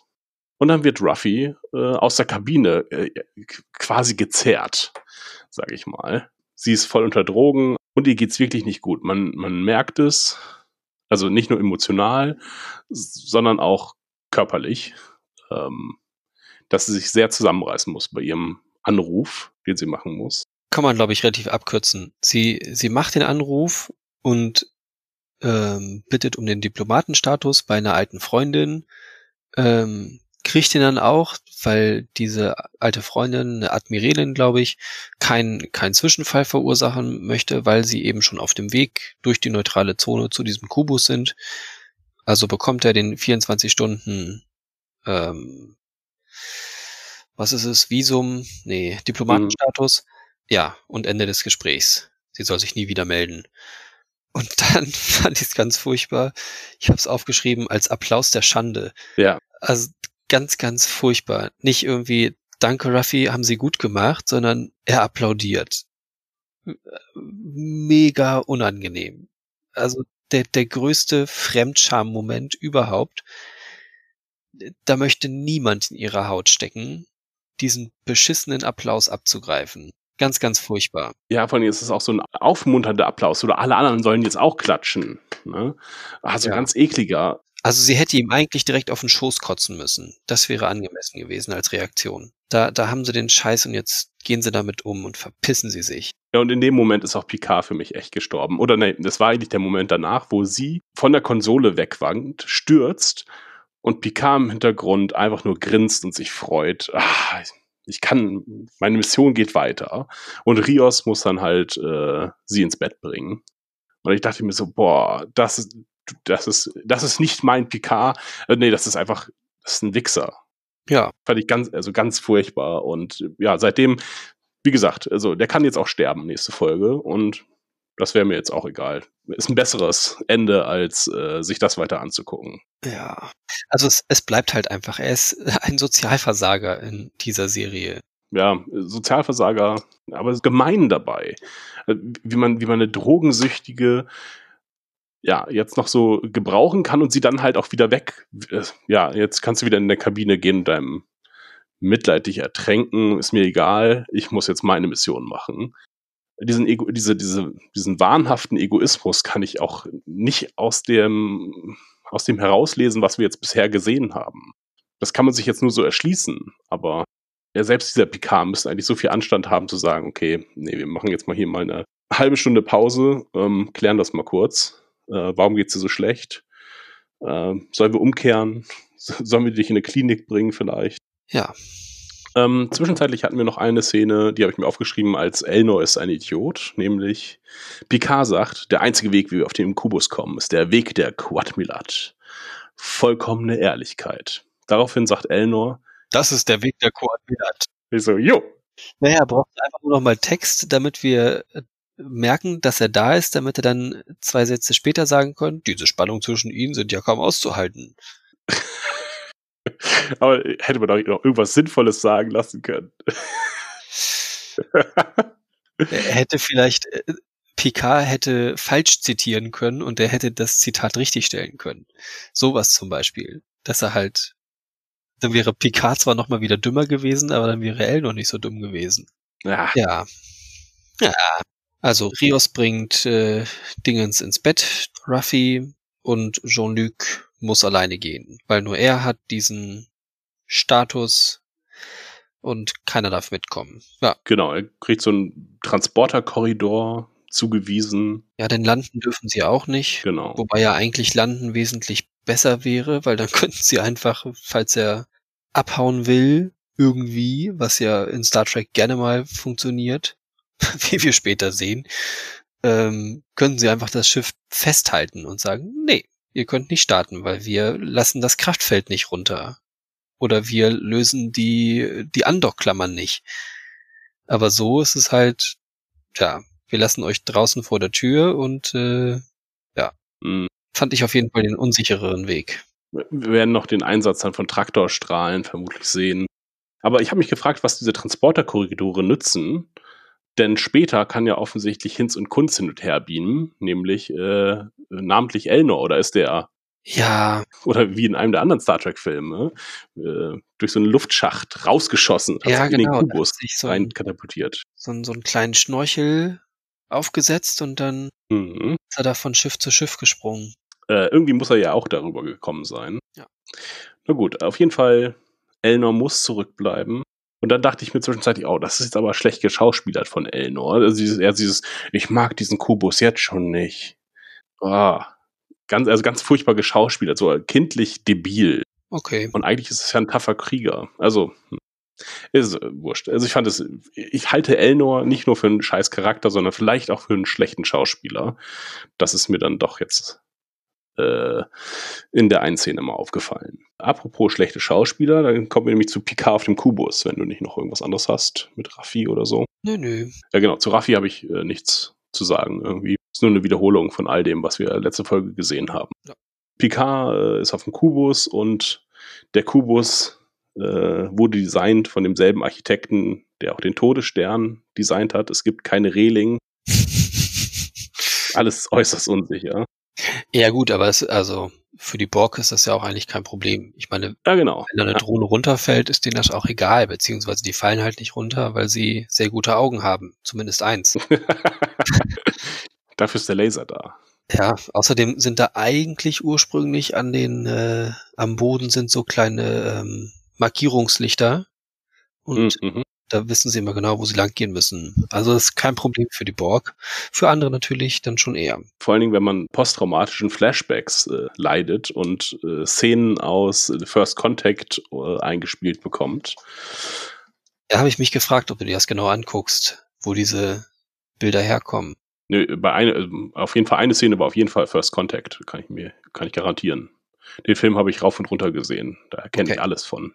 Für mich waren die äh, flackernden Bilder zu kurz. Ich habe dann nur kurz Borg erkannt und entweder rotes Augenimplantat oder grünes Augenimplantat und das war's. Mhm.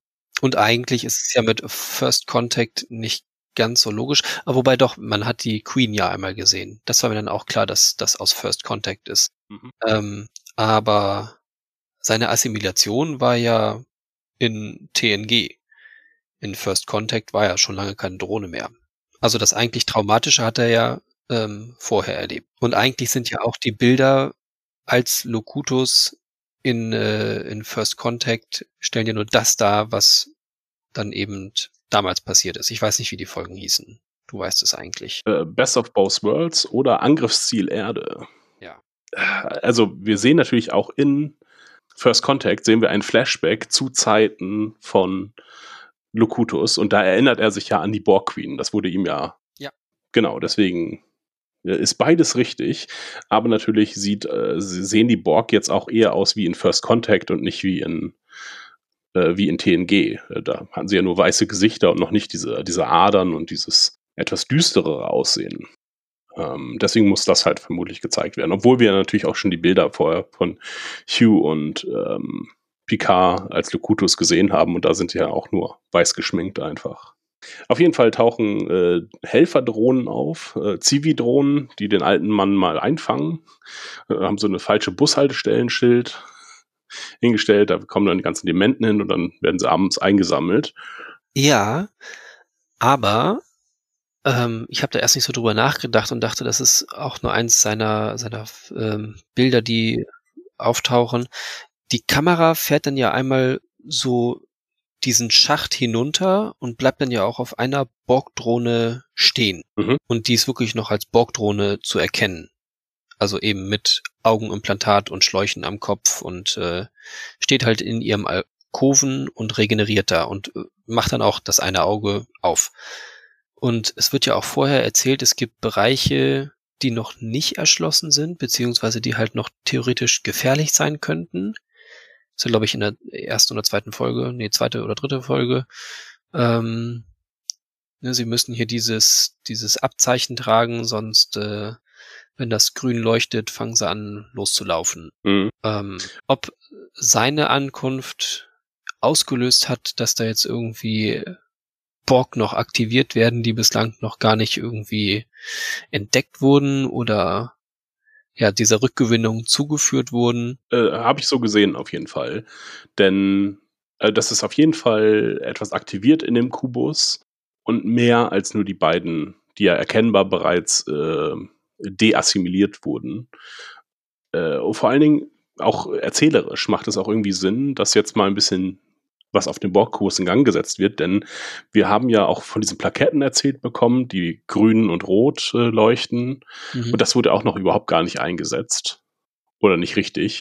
Und auch die Trill, die wir am Anfang ja eigentlich ganz gut eingeführt bekommen haben, äh, ist nicht nie wieder aufgetaucht. Und das müsste eigentlich alles irgendwie nochmal irgendwie vorkommen. Ja. Und vielleicht äh, kehrt Picard ja später nochmal wieder zurück auf den Kubus. Obwohl, äh, eigentlich ist das mit dem Kubus schon ein bisschen erledigt. Naja, äh, und aktiviert dann halt die Drohnen äh, als Verteidigung gegen Jadwash, die äh, ihn angreifen vielleicht. Mal sehen. Auf jeden Fall fallen sich JL und Hugh lachend in die Arme. Hugh führt Picard rum auf dem Borg-Kubus, liefert ihm so ein bisschen neue Sichtweisen. Also die Picard neue Sichtweisen. Zeigt ihm ja diese ganze Rückgewinnung. Picard ändert dann ja auch sein gesamtes Bild über die Borg. Zumindest auf diesem Kubus. Was ich ja schon gesagt habe, es steht ja so in diesem krassen Gegensatz dann zu dem Anfang. Die Borg sind ohne Mitleid, ohne Mitleid, ändern sich nie. Ähm, zu dann jetzt, das, was sie hier machen, ist etwas Gutes. Und man darf sie nicht als das Böse sehen, sondern das sind auch Opfer. Ja, ich konnte das nicht zusammenbringen mit dem äh, Borg, äh, können sich nicht ändern und ja, er kennt Hugh und Hugh ist offensichtlich sein bester Freund geworden in der Zwischenzeit. Äh, umarmen sich endlich, freut sich auch mal jemand, Picard zu sehen. Das ist auch was Neues für ihn. Ja, und dass er auch, äh, so, scheint ja auch keine, keinerlei Selbstreflexion zu besitzen, denn er sagt ja dann auch wortwörtlich, äh, es muss nicht alles perfekt sein. Ne? Äh, du tust so schon viel Gutes. Das ist im Grunde genau das, was ihn ja daran gehindert hat, weiter mit den Romulanern zu arbeiten. Ja, irgendwie wird einem so die Botschaft nochmal richtig schön reingedrückt. Äh, nur Picard merkt, bemerkt die Botschaft halt irgendwie nicht. Also zu seinen Reaktionen nochmal. er wirkt ja verschämt oder verängstigt. Er kann diesem Borg ja nicht in die Augen gucken und guckt so ganz gedrückt auf den Boden, so als wenn er sich auch noch gleichzeitig in die Hose gemacht hätte. Ähm, da dachte ich mir, oh, jetzt, da macht Stewart aber einen schlechten Job. Das ist mieses Schauspiel. Das ist so sehr, ah, du musst jetzt, musst jetzt hier ein bisschen verschüchtert tun. Und dann spielt er halt so Theater verschüchtert, aber nicht wie, wie man das im Film macht. Nicht nuanciert, sondern er macht das halt mit dem ganzen Gesicht. Ich fand die ganzen Szenen sehr peinlich. Das Einzige, was es gerettet hat, war Hugh selber, den ich irgendwie ganz vernünftig finde scheint auch ganz gut geschauspielt zu sein, hat eine, er, er hat eine klare Agenda. Ach echt? Also so klar finde ich das gar nicht. Also sie lassen bei ihm ja auch noch sehr viel offen. Er scheint sehr viel zu wissen. Also er weiß, er ist über Soji gut im Bilde, er ist über den ähm, Spion gut im Bilde. Ähm, er kennt sich auf dem Kubus sehr gut aus. Er weiß da, wer da wie wo ein- und ausgeht. Eigentlich müsste es für ihn ein leichtes sein, diesen ganzen Kubus zu übernehmen, wenn er das wollte. Mhm. Macht das aber halt nicht. Ja, weil er daran kein Interesse hat. Also es wird ja erstmal gesagt, dass er da freiwillig ist. Er sagt ja, er ist ja äh, Föderationsangehöriger ähm, und kann jederzeit den äh, Kubus verlassen, im Gegensatz zu den Ex-Borg, wie sie genannt werden. XBs, ah ja, okay. Genau, das heißt, er ist da in karitativer Mission unterwegs und hat halt, sein Interesse ist halt, möglichst viele Drohnen zu reintegrieren, einfach. Ähm, und die Technologie, die dabei gewonnen wird, ist ihm vollkommen egal. Auch die Macht des Kubus ist ihm egal, sondern halt die Mensch oder die Wesen unter den, unter den Borg-Verstümmelungen.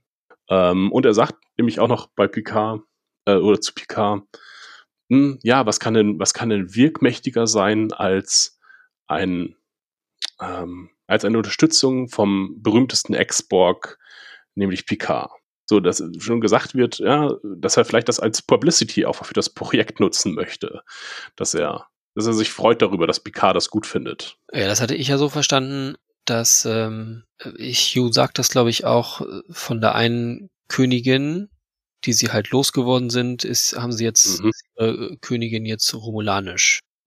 Dass sie zwar Individuen sind, aber immer noch genauso eine einer Herrschaft unterliegen. Mhm. Sie können halt nicht runter von dem Kubus, was sie vorher auch nicht konnten, ähm, und sind an sich immer noch Gefangene. Und durch Picard erhofft er sich jetzt eigentlich eine Befreiung. Mhm. Ja, für mich hat, hat, klang es erstmal so ein bisschen nach Aufstand, dass das vielleicht möglich ist als nächstes, wobei er halt zu Picard sagt, naja, dadurch, dass sie halt da ein gutes Aushängeschild sind, dass es vielleicht doch erstmal der Weg über Diplomatie wäre. Aber für mich war das schon irgendwie deutlich, dass, dass er diesen Status für die XBs nicht halten möchte. Also, dass er sie wirklich auch als freie Person sehen möchte. Ja, ich glaube, als, ja, genau, als Fernziel hat das auf jeden Fall. Äh, nutzt aber jetzt halt noch gerade die Romulaner ähm, halt für die Chirurgie und auch für, ähm, ja, nutzt das gerade aktuell noch. Weil ich glaube auch nicht, dass er ihnen, äh, er gibt ihnen ja auch nicht alle Informationen, wie zum Beispiel halt die Technologie, die wir später sehen. Ja. Die hat er ja bewusst zurückgehalten. Vielleicht auch als Fluchtweg für die XBs. Ja, Ja, das ist auch gut möglich, ja. Ähm, ich fand es schade, dass sie nicht gesagt haben, warum denn eigentlich die Romulaner diese Fähigkeit haben, sie wieder so sehr von Borg-Technologie zu befreien. Also die Frage wird gestellt und Hugh müsste darauf eigentlich auch irgendwie eine Antwort haben, aber ja, die Antwort bekommen wir nicht als Zuschauer. Also ich meine, vielleicht verrät es zu viel über die Gesamtlösung hinterher, warum die Romulaner da so sehr involviert sind in diese ganze Geschichte, aber ja, die Romulaner sind einfach die, mit, dem, mit denen der Handel geschlossen wurde. Äh, eben nicht die Föderation, die sich zurückgezogen hat, ähm, sondern die Romulaner, also er sagt das ja in irgendeiner Folge vorher, ähm, die Romulaner äh, haben ja auch einen, verfolgen ja auch einen Selbstzweck. Die nehmen ja die Technologie, die sie entfernen aus dem Borg äh, und verkaufen die halt oder ähm, erforschen sie und kriegen dadurch halt Informationen. Ich glaube, es ist so gegenseitiger äh, maximaler Nutzen. Und die Föderation könnte das auch genauso gut machen. Ja, macht es aber nicht, weil sie halt sich zurückgezogen hat. Okay. In sich gekehrt. Und mit denen wurde halt dann der Handel geschlossen, mit den Romulanern. Ja. Sie begegnen Soji. Genau. Ja, ich wollte gerade sagen, ab jetzt nimmt das ganze Fahrt auf. Sie, sie suchen Soji, finden sie nicht in ihrem Quartier. Scheint auch verschwunden aus dem Kubus, genau. Naja, genau. Das erste ist ja irgendwie, sie hat sich krank gemeldet für heute und dann gehen wir doch mal in ihr Quartier. Liegt ja nahe. Quartier ist aber verwüstet und dann gucken wir doch mal, wo sie jetzt ist, weil sie müsste eigentlich krank sein. Warum ist sie nicht in ihrem Bett? Genau, ist nicht zu finden, getarnt. Genau, dann taucht sie auf, in dem Moment, als sie sich durch den Boden haut und bewegt sich sehr schnell, Picard will das Hugh nicht erklären, weil das jetzt zu lange dauert. Sie müssen schnell zu ihr. Ja, und sie taucht dann zufällig genau vor ihnen auf, indem sie durch die Decke springt. Ja, zufällig nicht. Die laufen ja schon hin, ne? Ja, aber also woher wissen sie so genau, dass sie jetzt da auftauchen wird? Hugh sieht das ja in seinem auf seinem 3D-Kubus sagt er, oh, sie befindet sich gerade zwischen zwei Decks und sieht dann, in welche Richtung sie sich bewegt und sie sagt halt, ja, dann müssen wir nach da. Und dann werden, sie, wir, werden wir sie antreffen. Na ja, gut, okay. Das erschien mir noch recht logisch zu sein, alles. Äh, Picard wird übrigens auf dem Weg äh, erkannt von einem anderen Borg. Ja. Hast du das äh, mitbekommen? Ja, habe ich gehört. Lukutus? Das fand ich irgendwie seltsam witzig. Du hier? Mensch, wir waren bei der Assimilation, stand ich hinter dir. Weißt du noch, damals. Okay. Ja. Wir waren in der gleichen Unimatrix. Ja, genau. Sie treffen sich und fliehen. Hugh zeigt ihnen einen Ausweg, indem er gegen die Borgwand drückt und geheime Türen öffnet quasi. Ja, diese ganzen Wände reagieren ja sowieso, die sind ja recht viel in Bewegung. Mhm. Was man ja so auch nicht kennt unbedingt von Borgkuben. Also klar, die entwickeln sich ja auch ständig weiter und den letzten Stand, den wir gesehen haben, ist der von Voyager. Ähm, da haben die ja eigentlich sehr großen Schaden genommen. Nee, wir haben das schon gesehen, dass sich die, dass sich die Kuben ja auch selber reparieren. Ähm, ja, das ja. Genau, und da sieht man, also äh, die Enterprise, glaube ich, schießt in der ersten Begegnung auf die Borg, man, hat, man lernt einen Treffer und dann sieht man, wie halt der Kubus sich selbst wieder zusammenflickt. Ähm, insofern haben wir bewegende Wände schon mal gesehen, ja. aber nicht in dem Ausmaß wie hier. Hier bewegt sich ja alles, jeder Korridor und das hat man in den anderen Serien aufgrund von Budget nicht gesehen. Ja, war ja vielleicht auch nicht unbedingt nötig. Was ich jetzt erst sagen wollte, diese Wände reagieren ja auch auf Picard, was ich schon mal. Echt? Okay. Ja, auf jeden Fall bemerkt habe. Ob es jetzt sehr bemerkenswert ist, weiß ich nicht wird sich ja vielleicht noch zeigen. Inwiefern? Die, die bewegen sich dann halt auch so. Das sind ja immer wie so Blöcke, die so rein und raus fahren in diesen ganzen Wänden. Und wenn Picard da auf dem Schiff materialisiert, ich weiß nicht, ob es da schon ist, auf jeden Fall später, dass sie sich dann auch, okay. ja, wie gesagt, dass sie halt auch auf ihn reagieren. Ich meine, es kann natürlich auch, dass da auch zufällig gerade noch jemand anders war, ist auch möglich, aber ich glaube, es war Reaktion auf ihn. Mhm. Ähm, was mir jetzt gerade aber als Idee gekommen ist, als ich das sagte mit ähm, die letzten, die wir gesehen haben, war ja bei Voyager. Das Finale ist ja allseits bekannt. Das äh, wird ja jetzt wohl niemanden spoilern. Ähm, dass die, die Borg von einem Virus lahmgelegt wurden, den Janeway aus der Zukunft mitgebracht hatte. Mhm. Kann das nicht auch sein, dass dieser Kubus aufgrund dieses Virus gestrandet ist da im Beta-Quadranten. Hm, Kommt das zeitlich hin? 16 Jahre. Na gut, wir wissen nur, dass 16 Jahre keine Assimilation. Hm. Ah, nicht genau, aber das kann schon in der Spätfolge sein, einfach. Jetzt in ähm, dieser Serie wurde uns ja erklärt, dass ähm, dieses romulanische Schiff noch assimiliert wurde und danach kam es zum Zusammenbruch. Und wir hatten das ja immer irgendwie mit Informationen, die dann halt irgendwie das Ganze haben kollabieren lassen, so erklärt. Hm. Ja, stimmt, ja. Ob das nicht auch damit zusammenhängen könnte, mit eben diesem Virus. Weil da wurden ja auch Borg-Kuben, ja, auf jeden Fall massiv beeinträchtigt. Oder das ganze Kollektiv wurde ja gestört oder auch zu großen Teilen zerstört. Das lag aber nicht an der Zerstörung des, der Transwarp-Kanäle, oder? Doch? Oder ist das nur. Die Transwarp-Kanäle waren nur eine weitere Folge, da ist halt viel zusammengebrochen. Die sind ja in diesem Borg-Zentrum gewesen. Da hat Janeway oder Admiral Janeway den ähm, Virus in sich gehabt, Ach, der dann stimmt, ja. mit assimiliert wurde und deswegen ist dann da alles zusammengebrochen. Stimmt, stimmt, stimmt. Übrigens auch derselbe Plan, den Picard mit Hugh hatte. Der wollte, sie ihn, wollte ihn ja auch äh, mit einem Virus zurück ins Kollektiv schicken und dann äh, hat aber Jordi gesagt, nee, ist doch irgendwie ein Individuum. Ja. Weil er ja auch schon diesen, dieses Trauma hatte, äh, dass er die Borg unbedingt zerstören will, weil sie ihm das angetan haben.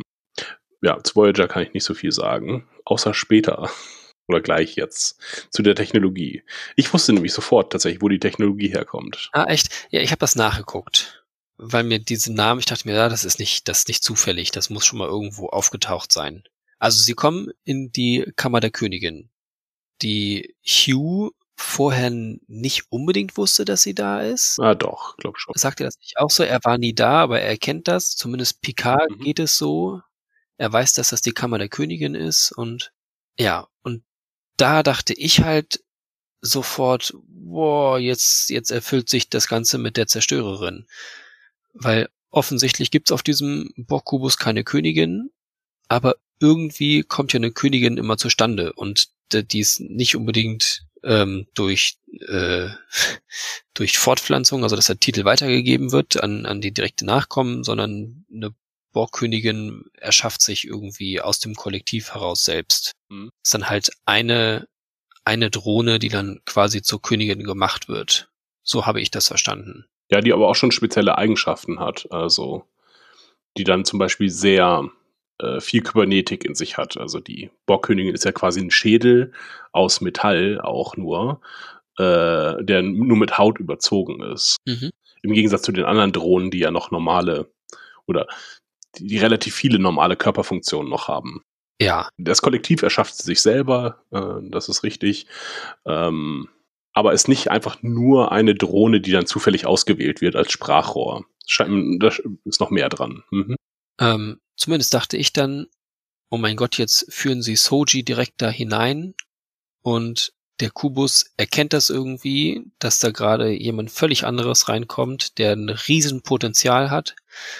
Und es kommen Assimilationsröhrchen aus den Wänden gefahren, assimilieren Soji und sie wird die neue Borgkönigin und der ganze Kubus aktiviert sich und äh, ja, Mhm. diese ganze Zerstörerin-Sache tritt mit einmal ein und sie müssen sich da dann wieder irgendwie rauskämpfen.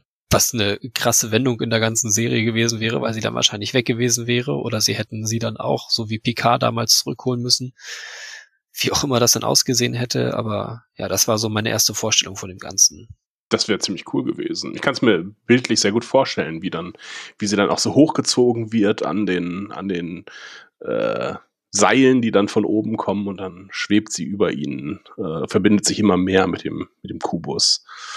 Das wäre cool gewesen, gab's aber Ja. nicht. Und wir hätten halt gesehen, wie so nach und nach die, die Drohnen aktiviert werden und auch die, die eigentlich schon vom Kollektiv getrennt waren, werden mit einmal wieder zurückgeholt und sie fangen an, alles um sich herum zu assimilieren und sie haben einen voll besetzten Kubus, weil da ja eine Menge Leute drauf sind, die da auch nicht so schnell wegkommen.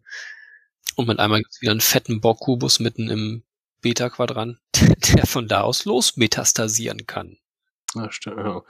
Da habe ich überhaupt nicht dran, in dem Moment habe ich überhaupt nicht dran gedacht, aber ja. so passiert erstmal nix. Und ich dachte mir, ah, flieht die Borgkönigin, weil eigentlich ist es ja wurscht. Äh, aber dann habe ich nochmal an die ans Folgen zurückgedacht und ja, die Borgkönigin war auch schon immer so, dass sie geschützt wurde. Weil warum sollte die, also wenn sie nur ein Teil der, der Drohnen, der, des Drohnenkombinats ist, warum sollte sie fliehen wollen? Wenn der, wenn der Kubus untergeht, geht der Kubus halt unter. Das ist dem, das ist dem Kollektiv ja wurscht und auch der Königin. Aber die Königin war halt schon immer so, eine, so ein leichter Widerspruch in sich. Mhm. Äh, und ich meine mich an Szenen zu erinnern, da wurde auf jeden dass ein, ein Borg-Kubus vor einen anderen Borg-Kubus geflogen ist. Und äh, als, glaube ich, Spezies 8472 ähm, die Borg verfolgt und dann quasi sich dazwischen wirft, als auf dem Borg-Kubus der Königin geschossen wird. Mhm. Und ich meine, so, an, mich an sowas zu erinnern. Könnte aber auch dran liegen, dass dann halt die dass da noch Janeway mit drauf war und sie gerade den Handel abgeschlossen hatten. Ähm, ja. Und dass die Borgkönigin jetzt nicht keine normale Drohne ist, sondern halt auch nicht sterben möchte. Ja, das hätte ich auch so gesagt, dass die einen eigenen Überlebenswillen hat. Ja, dass die ein Ego hat, auf jeden Fall. Hm. Insofern hm, passt es so. Oder sagte mir, ja, Star Trek war da eh nie so konsequent in, äh, in dem Kollektivismus der Borg. Insofern, ja, passt das auch ganz gut. Ja, wenn man es sich halt so als, als Bienenstock vorstellt, würden ja die Bienen auch ihre Königin schützen, weil sie halt auch für den Nachwuchs sorgt und ja, halt ja das Ganze auch irgendwie in Gang hält, das ganze Volk. Aber die Borg können halt sich alle, kann, da kann sich halt jeder fortpflanzen, ne? Setzt einen Borg irgendwo aus, ist später dann ganzer Planet ein Kollektiv. In, in dieser ganzen Logik hält sie ja schon so ein bisschen die Fäden in der Hand und lenkt das Ganze ja auch. Ja, gibt ihm, gibt ihm eine Ordnung. Das Chaos, das ist ja auch ihr Spruch, glaube ich. Aus dem Chaos erschaffe ich Ordnung. Mhm. Übrigens ist auch ihr Spruch, äh, I'm the beginning of the end. Und äh, das hatten wir auch schon irgendwie mal eine Folge, die so heiß hieß. Also auch eine Anspielung an die, an die Borgkönigin. Ah. Mhm. Ja, der Anfang. Na gut, was für eine Technologie haben sie denn da jetzt, da jetzt gefunden? Sie haben da den Raumtrajektor. Und äh, Hugh erzählt das auch, dass sie diese Technologie von den Sikarianern haben. Ein Volk aus dem Delta-Quadranten. Und viel wichtiger aus der ersten Staffel von Voyager, denn die habe ich noch aufmerksam gesehen. Deswegen konnte ich mich dran erinnern. Ja, die, die Kostüme sind da noch ein bisschen lächerlicher auch, ja. ist eigentlich so ein Spaßvolk, ähm, die, die eher so auf Vergnügen aus sind, ähm, aber haben halt eben auch diese Technologie von diesem Raumtrajektor und es ist letzten Endes auch ein, nur eine Transporter-Technologie, mhm. die aber 40.000 Lichtjahre transportieren kann, was sehr weit ist, was auf jeden Fall die Voyager Crew eine ganze Ecke näher an die Erde gebracht hätte, also ihre Reise sehr verkürzt hätte. Aber diese Technik ist nicht kompatibel mit der Sternenflottentechnik, mhm. ähm, weil das irgendwie im Widerspruch zur Technik des Warp-Kerns steht. Deswegen können sie sie nicht nutzen. Die Borg müssen jetzt aber dann halt Teile dieser Spezies oder auch die ganze Spezies assimiliert haben. Irgendwie, ja, wissen wir jetzt ein bisschen mehr von dem Schicksal dieses, dieser Spezies. So, und jetzt kommt äh, mein, ich, ich hab, äh, dachte mir gleich, oh, ich gebe mal ein, was, woher wir die kennen und ähm, habe das bei Google eingegeben, Sikarianer und bin erst bei Sikariern gelandet. Und Sikarier sind äh, ist eine jüdische Gruppe, die im ersten Jahrhundert gegen die römische Besatzung gekämpft hat. Hm. Und deren Waffe war wohl ein Dolch, die Sika.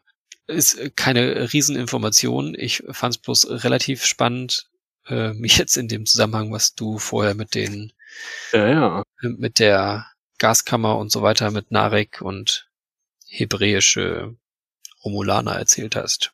Keine Ahnung, ob das irgendeine Relevanz hat. Wahrscheinlich nein, nicht. Nein, ja. nein, Achim, nein. Gut. Äh, da kann ich noch was anderes sagen, was keine Relevanz hat, äh, nämlich, äh, nämlich äh, der, den Planet, wo äh, Picard jetzt hingetrajektort werden möchte, mhm.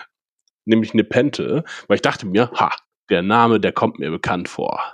Und ich dachte mir, den habe ich auch in Star Trek schon gehört und überlegt und überlegt und bin auf äh, Star Trek äh, 6, glaube ich, gekommen. Aber das war Rurapente. Das ist, der, das ist eine Strafkolonie in, äh, im klingonischen äh, Sektor, glaube ich, wo Kirk dann einen Wechselbalg trifft. Okay. Aber ich glaube, Nepente hat auch irgend sowas wie vergessen oder so in, als Bedeutung. Und wir hatten ja schon mal den Planet vergessen. Vergessen scheint ein wichtiges Motiv noch in Picard zu sein. Ich hatte auch nicht Nepente, sondern Nevente verstanden, was aber wahrscheinlich genauso wenig richtig ist. Äh, nee, ist Nepente. Ähm, so heißt nämlich auch die nächste Folge. Ah. Ähm, Habe ich auf IMDb gesehen. Okay. Ich dachte, hast, hast du in China gesehen. nee, in Japan. Äh, Japan, richtig. Nee, nee, nee. Äh, Gut, ja. Hm, abgehakt. Ja, da wollen sie sich dann treffen offensichtlich. Äh, hat mir schon gesagt, äh, wie heißt er doch gleich? Elbenjunge kommt dazu. Elnor. Elnor rettet sie. Äh, also, weil es auch so ein blöder Elbenname ist einfach.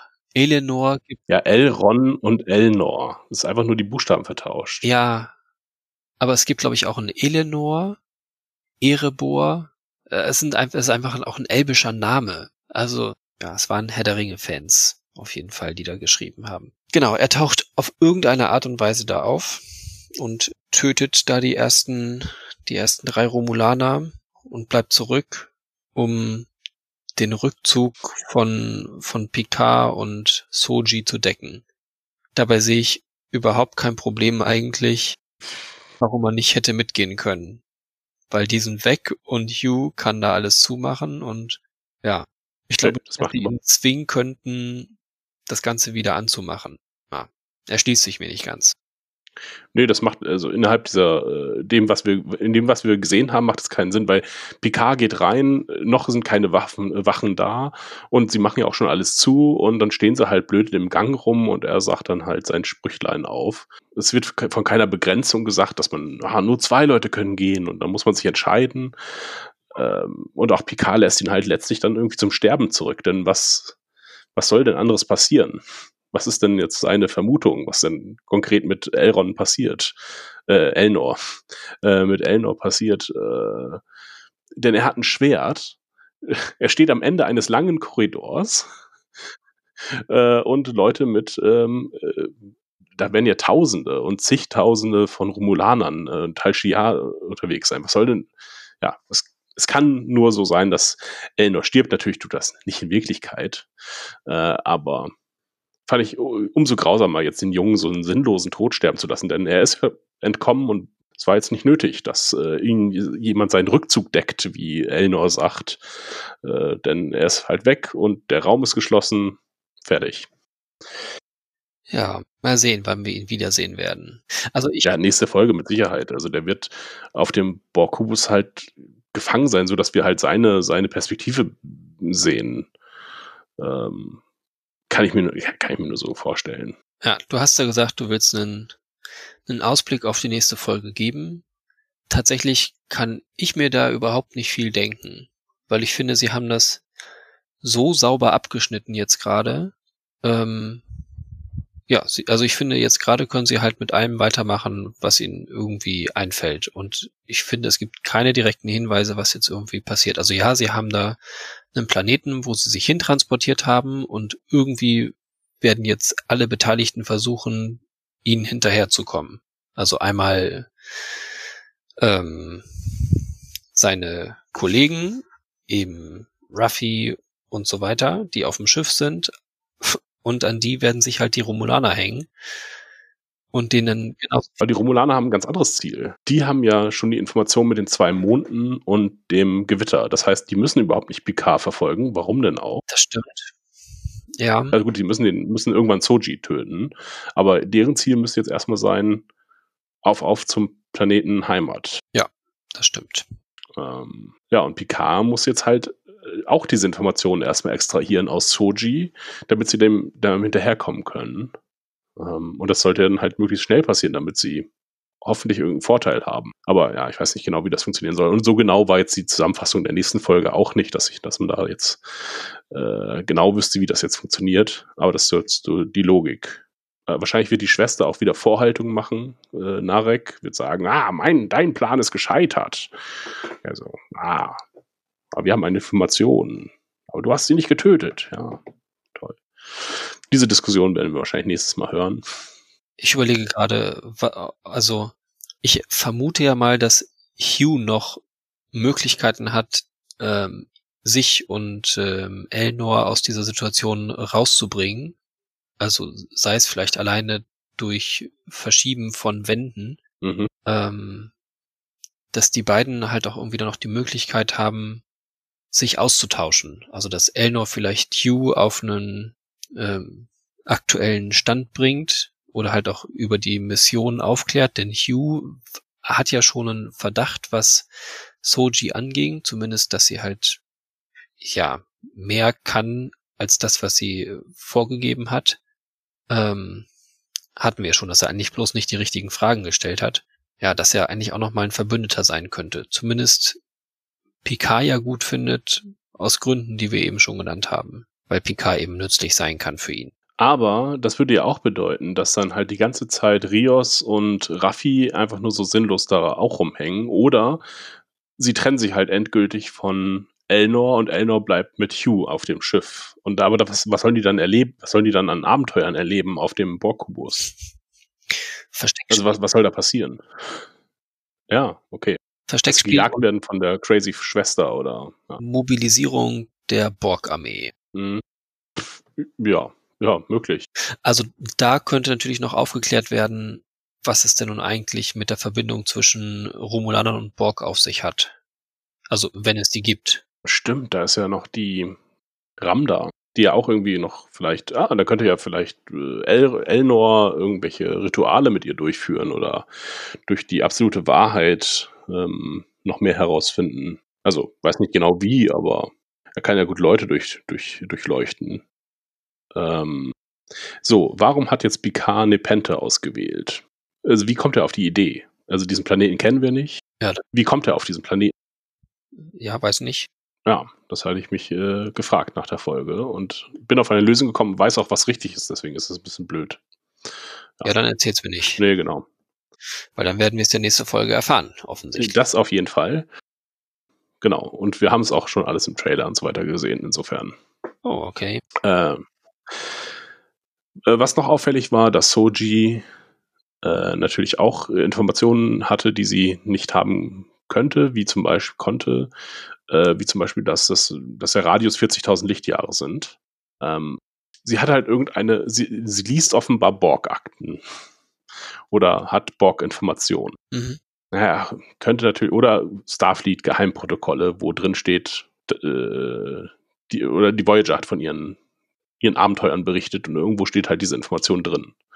Das kann natürlich auch sein. Das haben sie uns ja noch nicht erklärt, wo ihre Informationen herkommen. Ah, Aus dem Internet. Hat sie ja selber schon gesagt, sie weiß ja gar nicht, woher sie es weiß. Ja, stimmt. Hm. Das muss uns ja an sich auch noch irgendwie erklärt werden. Ich meine, sie haben es jetzt wieder gemacht mit diesen 40.000 Lichtjahren und wir haben es vorher schon gesehen. An sich müssten sie es uns ja irgendwie nochmal erklären, wie das zustande kommt. Aber würde es dir nicht reichen als Erklärung, sie ist ein Computer und das sind halt alles im theoretisch öffentlich einsehbare Informationen, nur dass halt sie nicht jeder sofort zur Hand hat. Sie kann halt wahnsinnig schnell googeln. Ja, oder sie hat einfach so eine unglaublich große Festplatte, so einen mega großen Speicher. Ich weiß nicht, wie, wie Datas Speicher war. Der war doch auch quasi unendlich, oder? Äh, nee, er nennt irgendwann mal Gigabyte-Anzahlen. Okay. Äh, immer noch viel sind, aber nicht unerreichbar. Ähm, Naja gut, fortgeschrittene Technologie, jetzt ist nochmal wieder wesentlich besser. und er muss ja auch immer nachlesen. Er muss ja auch immer in den Computer gehen. Dann kann er zwar schnell lesen, aber er muss es halt nachlesen. Ne? Ja. Ja gut, er hat nicht sämtliche Informationen. Ja, Nee. gut. Aber bei ihr ist es vielleicht anders. Vielleicht hat sie schon einmal Wikipedia runtergeladen. Ja, ist halt fortgeschrittener als Data. Ja, dann ist die Folge äh, damit zu Ende. Oder beziehungsweise mit dem Satz, äh, wählt das Leben. Ja. Du fandest die Folge gut. Da konnte ich irgendwie deine Einführung äh, entnehmen, entnehmen, ja? Ähm, ja, tatsächlich ja. Also ich fand sie, es ist ja auch verglichen mit den letzten beiden Folgen, fand ich die jetzt wesentlich spannender. Es hat uns endlich mal zumindest irgendwie weitergebracht, auch wenn jetzt am Ende völlig unklar ist, wie es weitergehen kann. Ist, finde ich, dadurch aber auch an einem Punkt, dass sie halt jetzt nochmal irgendwie neu erzählen können. Oder halt, ja, die, die Geschichte jetzt ja in, in eine andere Richtung lenken können. Oder ja. Mhm. Ich finde, es ist, es ist jetzt an einem Punkt, dass es endlich mal richtig weitergehen kann oder auch vielleicht auch einfach richtig losgehen kann. Ähm, ja, also sie hat mir vom Erzähltempo wesentlich besser gefallen. Ähm, es waren keine ewig langen, ermüdenden Szenen. Es ging halt immer relativ zügig vorweg. Oder ja, genau, zügig voran. Ja, ich habe mich auf jeden Fall nicht gelangweilt. Und mir nicht ständig an den Kopf gefasst und gedacht, so, oh Gott, was soll das denn jetzt? So wie es in der letzten Folge war. Mhm. Ähm, ja, ich fand diese Folge wirklich ganz schwer erträglich, aber ich könnte jetzt auch nicht genau sagen, woran es jetzt lag. Es hat mir auf jeden Fall keinen Spaß bereitet, die nochmal ein zweites Mal zu gucken. Ich habe sie einmal dann kurz auf Englisch gesehen und dann hat es mir auch schon gereicht, tatsächlich. Und jetzt zum Notizen angucken, noch ein zweites Mal geguckt und dachte ich, boah, nee. Äh, Weil, also, vielleicht ist es auch so ein bisschen, dass sich halt hier äh, der Tod von Picard ja verfestigt hat. Also wir konnten, wir konnten ja vorher mit seinem, oder ich konnte vorher mit seinem Charakter jetzt auch nicht so gut leben, den er da äh, zeigt, aber hier war es nun endgültig, dass ich dachte, ja, kann auch einfach sterben jetzt nächste Folge. Und ich würde, würde ihn- um ihn jetzt nicht trauern, sondern äh, okay, nee, war gut so. Besser jetzt sterben als äh, so weiterleben, wie du gerade bist, du Arsch. Ähm, und ich möchte mehr über Rios und äh, lieber erfahren und deswegen ja, fand ich es jetzt vielleicht auch so schade, dass sie sich halt getrennt haben äh, von Jurati und Rios, weil wir die nächste Folge äh, dann vermutlich nicht so viel sehen werden mehr, weil sich halt alles irgendwie um Picard und Soji drehen wird. Jetzt wird halt die Haupthandlung, wird halt weg von denen gehen, weil die Haupthandlung bei Picard und Soji liegen muss, eigentlich. Was stimmt ist, dass, ähm, oder was ich auch so empfinde, ist, ähm, dass das Tempo am Ende ganz angenehm war und hoffe, dass es jetzt auch mal ein bisschen schneller vorgeht, dass es ein bisschen eine schnellere Jagd jetzt mal wird, Jagdverfolgung, wie auch immer.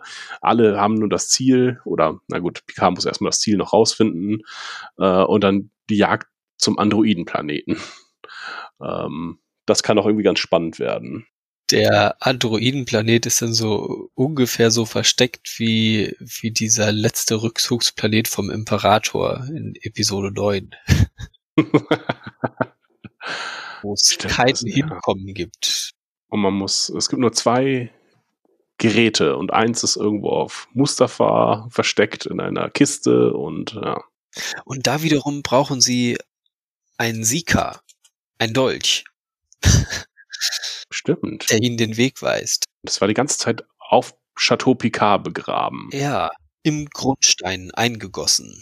Und nur wenn man, wenn man den Rubin in die richtige Höhe hält, dann zeigt der Strahl zu welchem Planeten.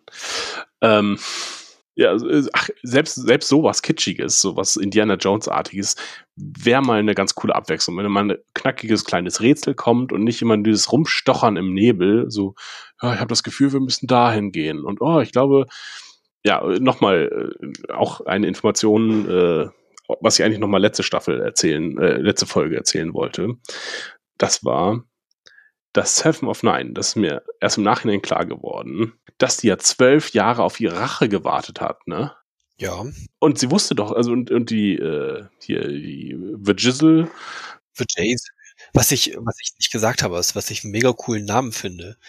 Jazel ist, ist, ist ein super Name. Ja. Und auch ihr Aussehen war super, weil sie mich halt an Diana Troy erinnert hat. Äh, Die hat sich ja nicht versteckt, die hat einen Club da, ganz offen. Und es wird ja noch gesagt, ja, nee, wir haben unser Geld auf dem Planeten, äh, die Fenris Ranger. Und jetzt hat sie die zwölf Jahre lang nicht gefunden. Das glaube ich ja nicht.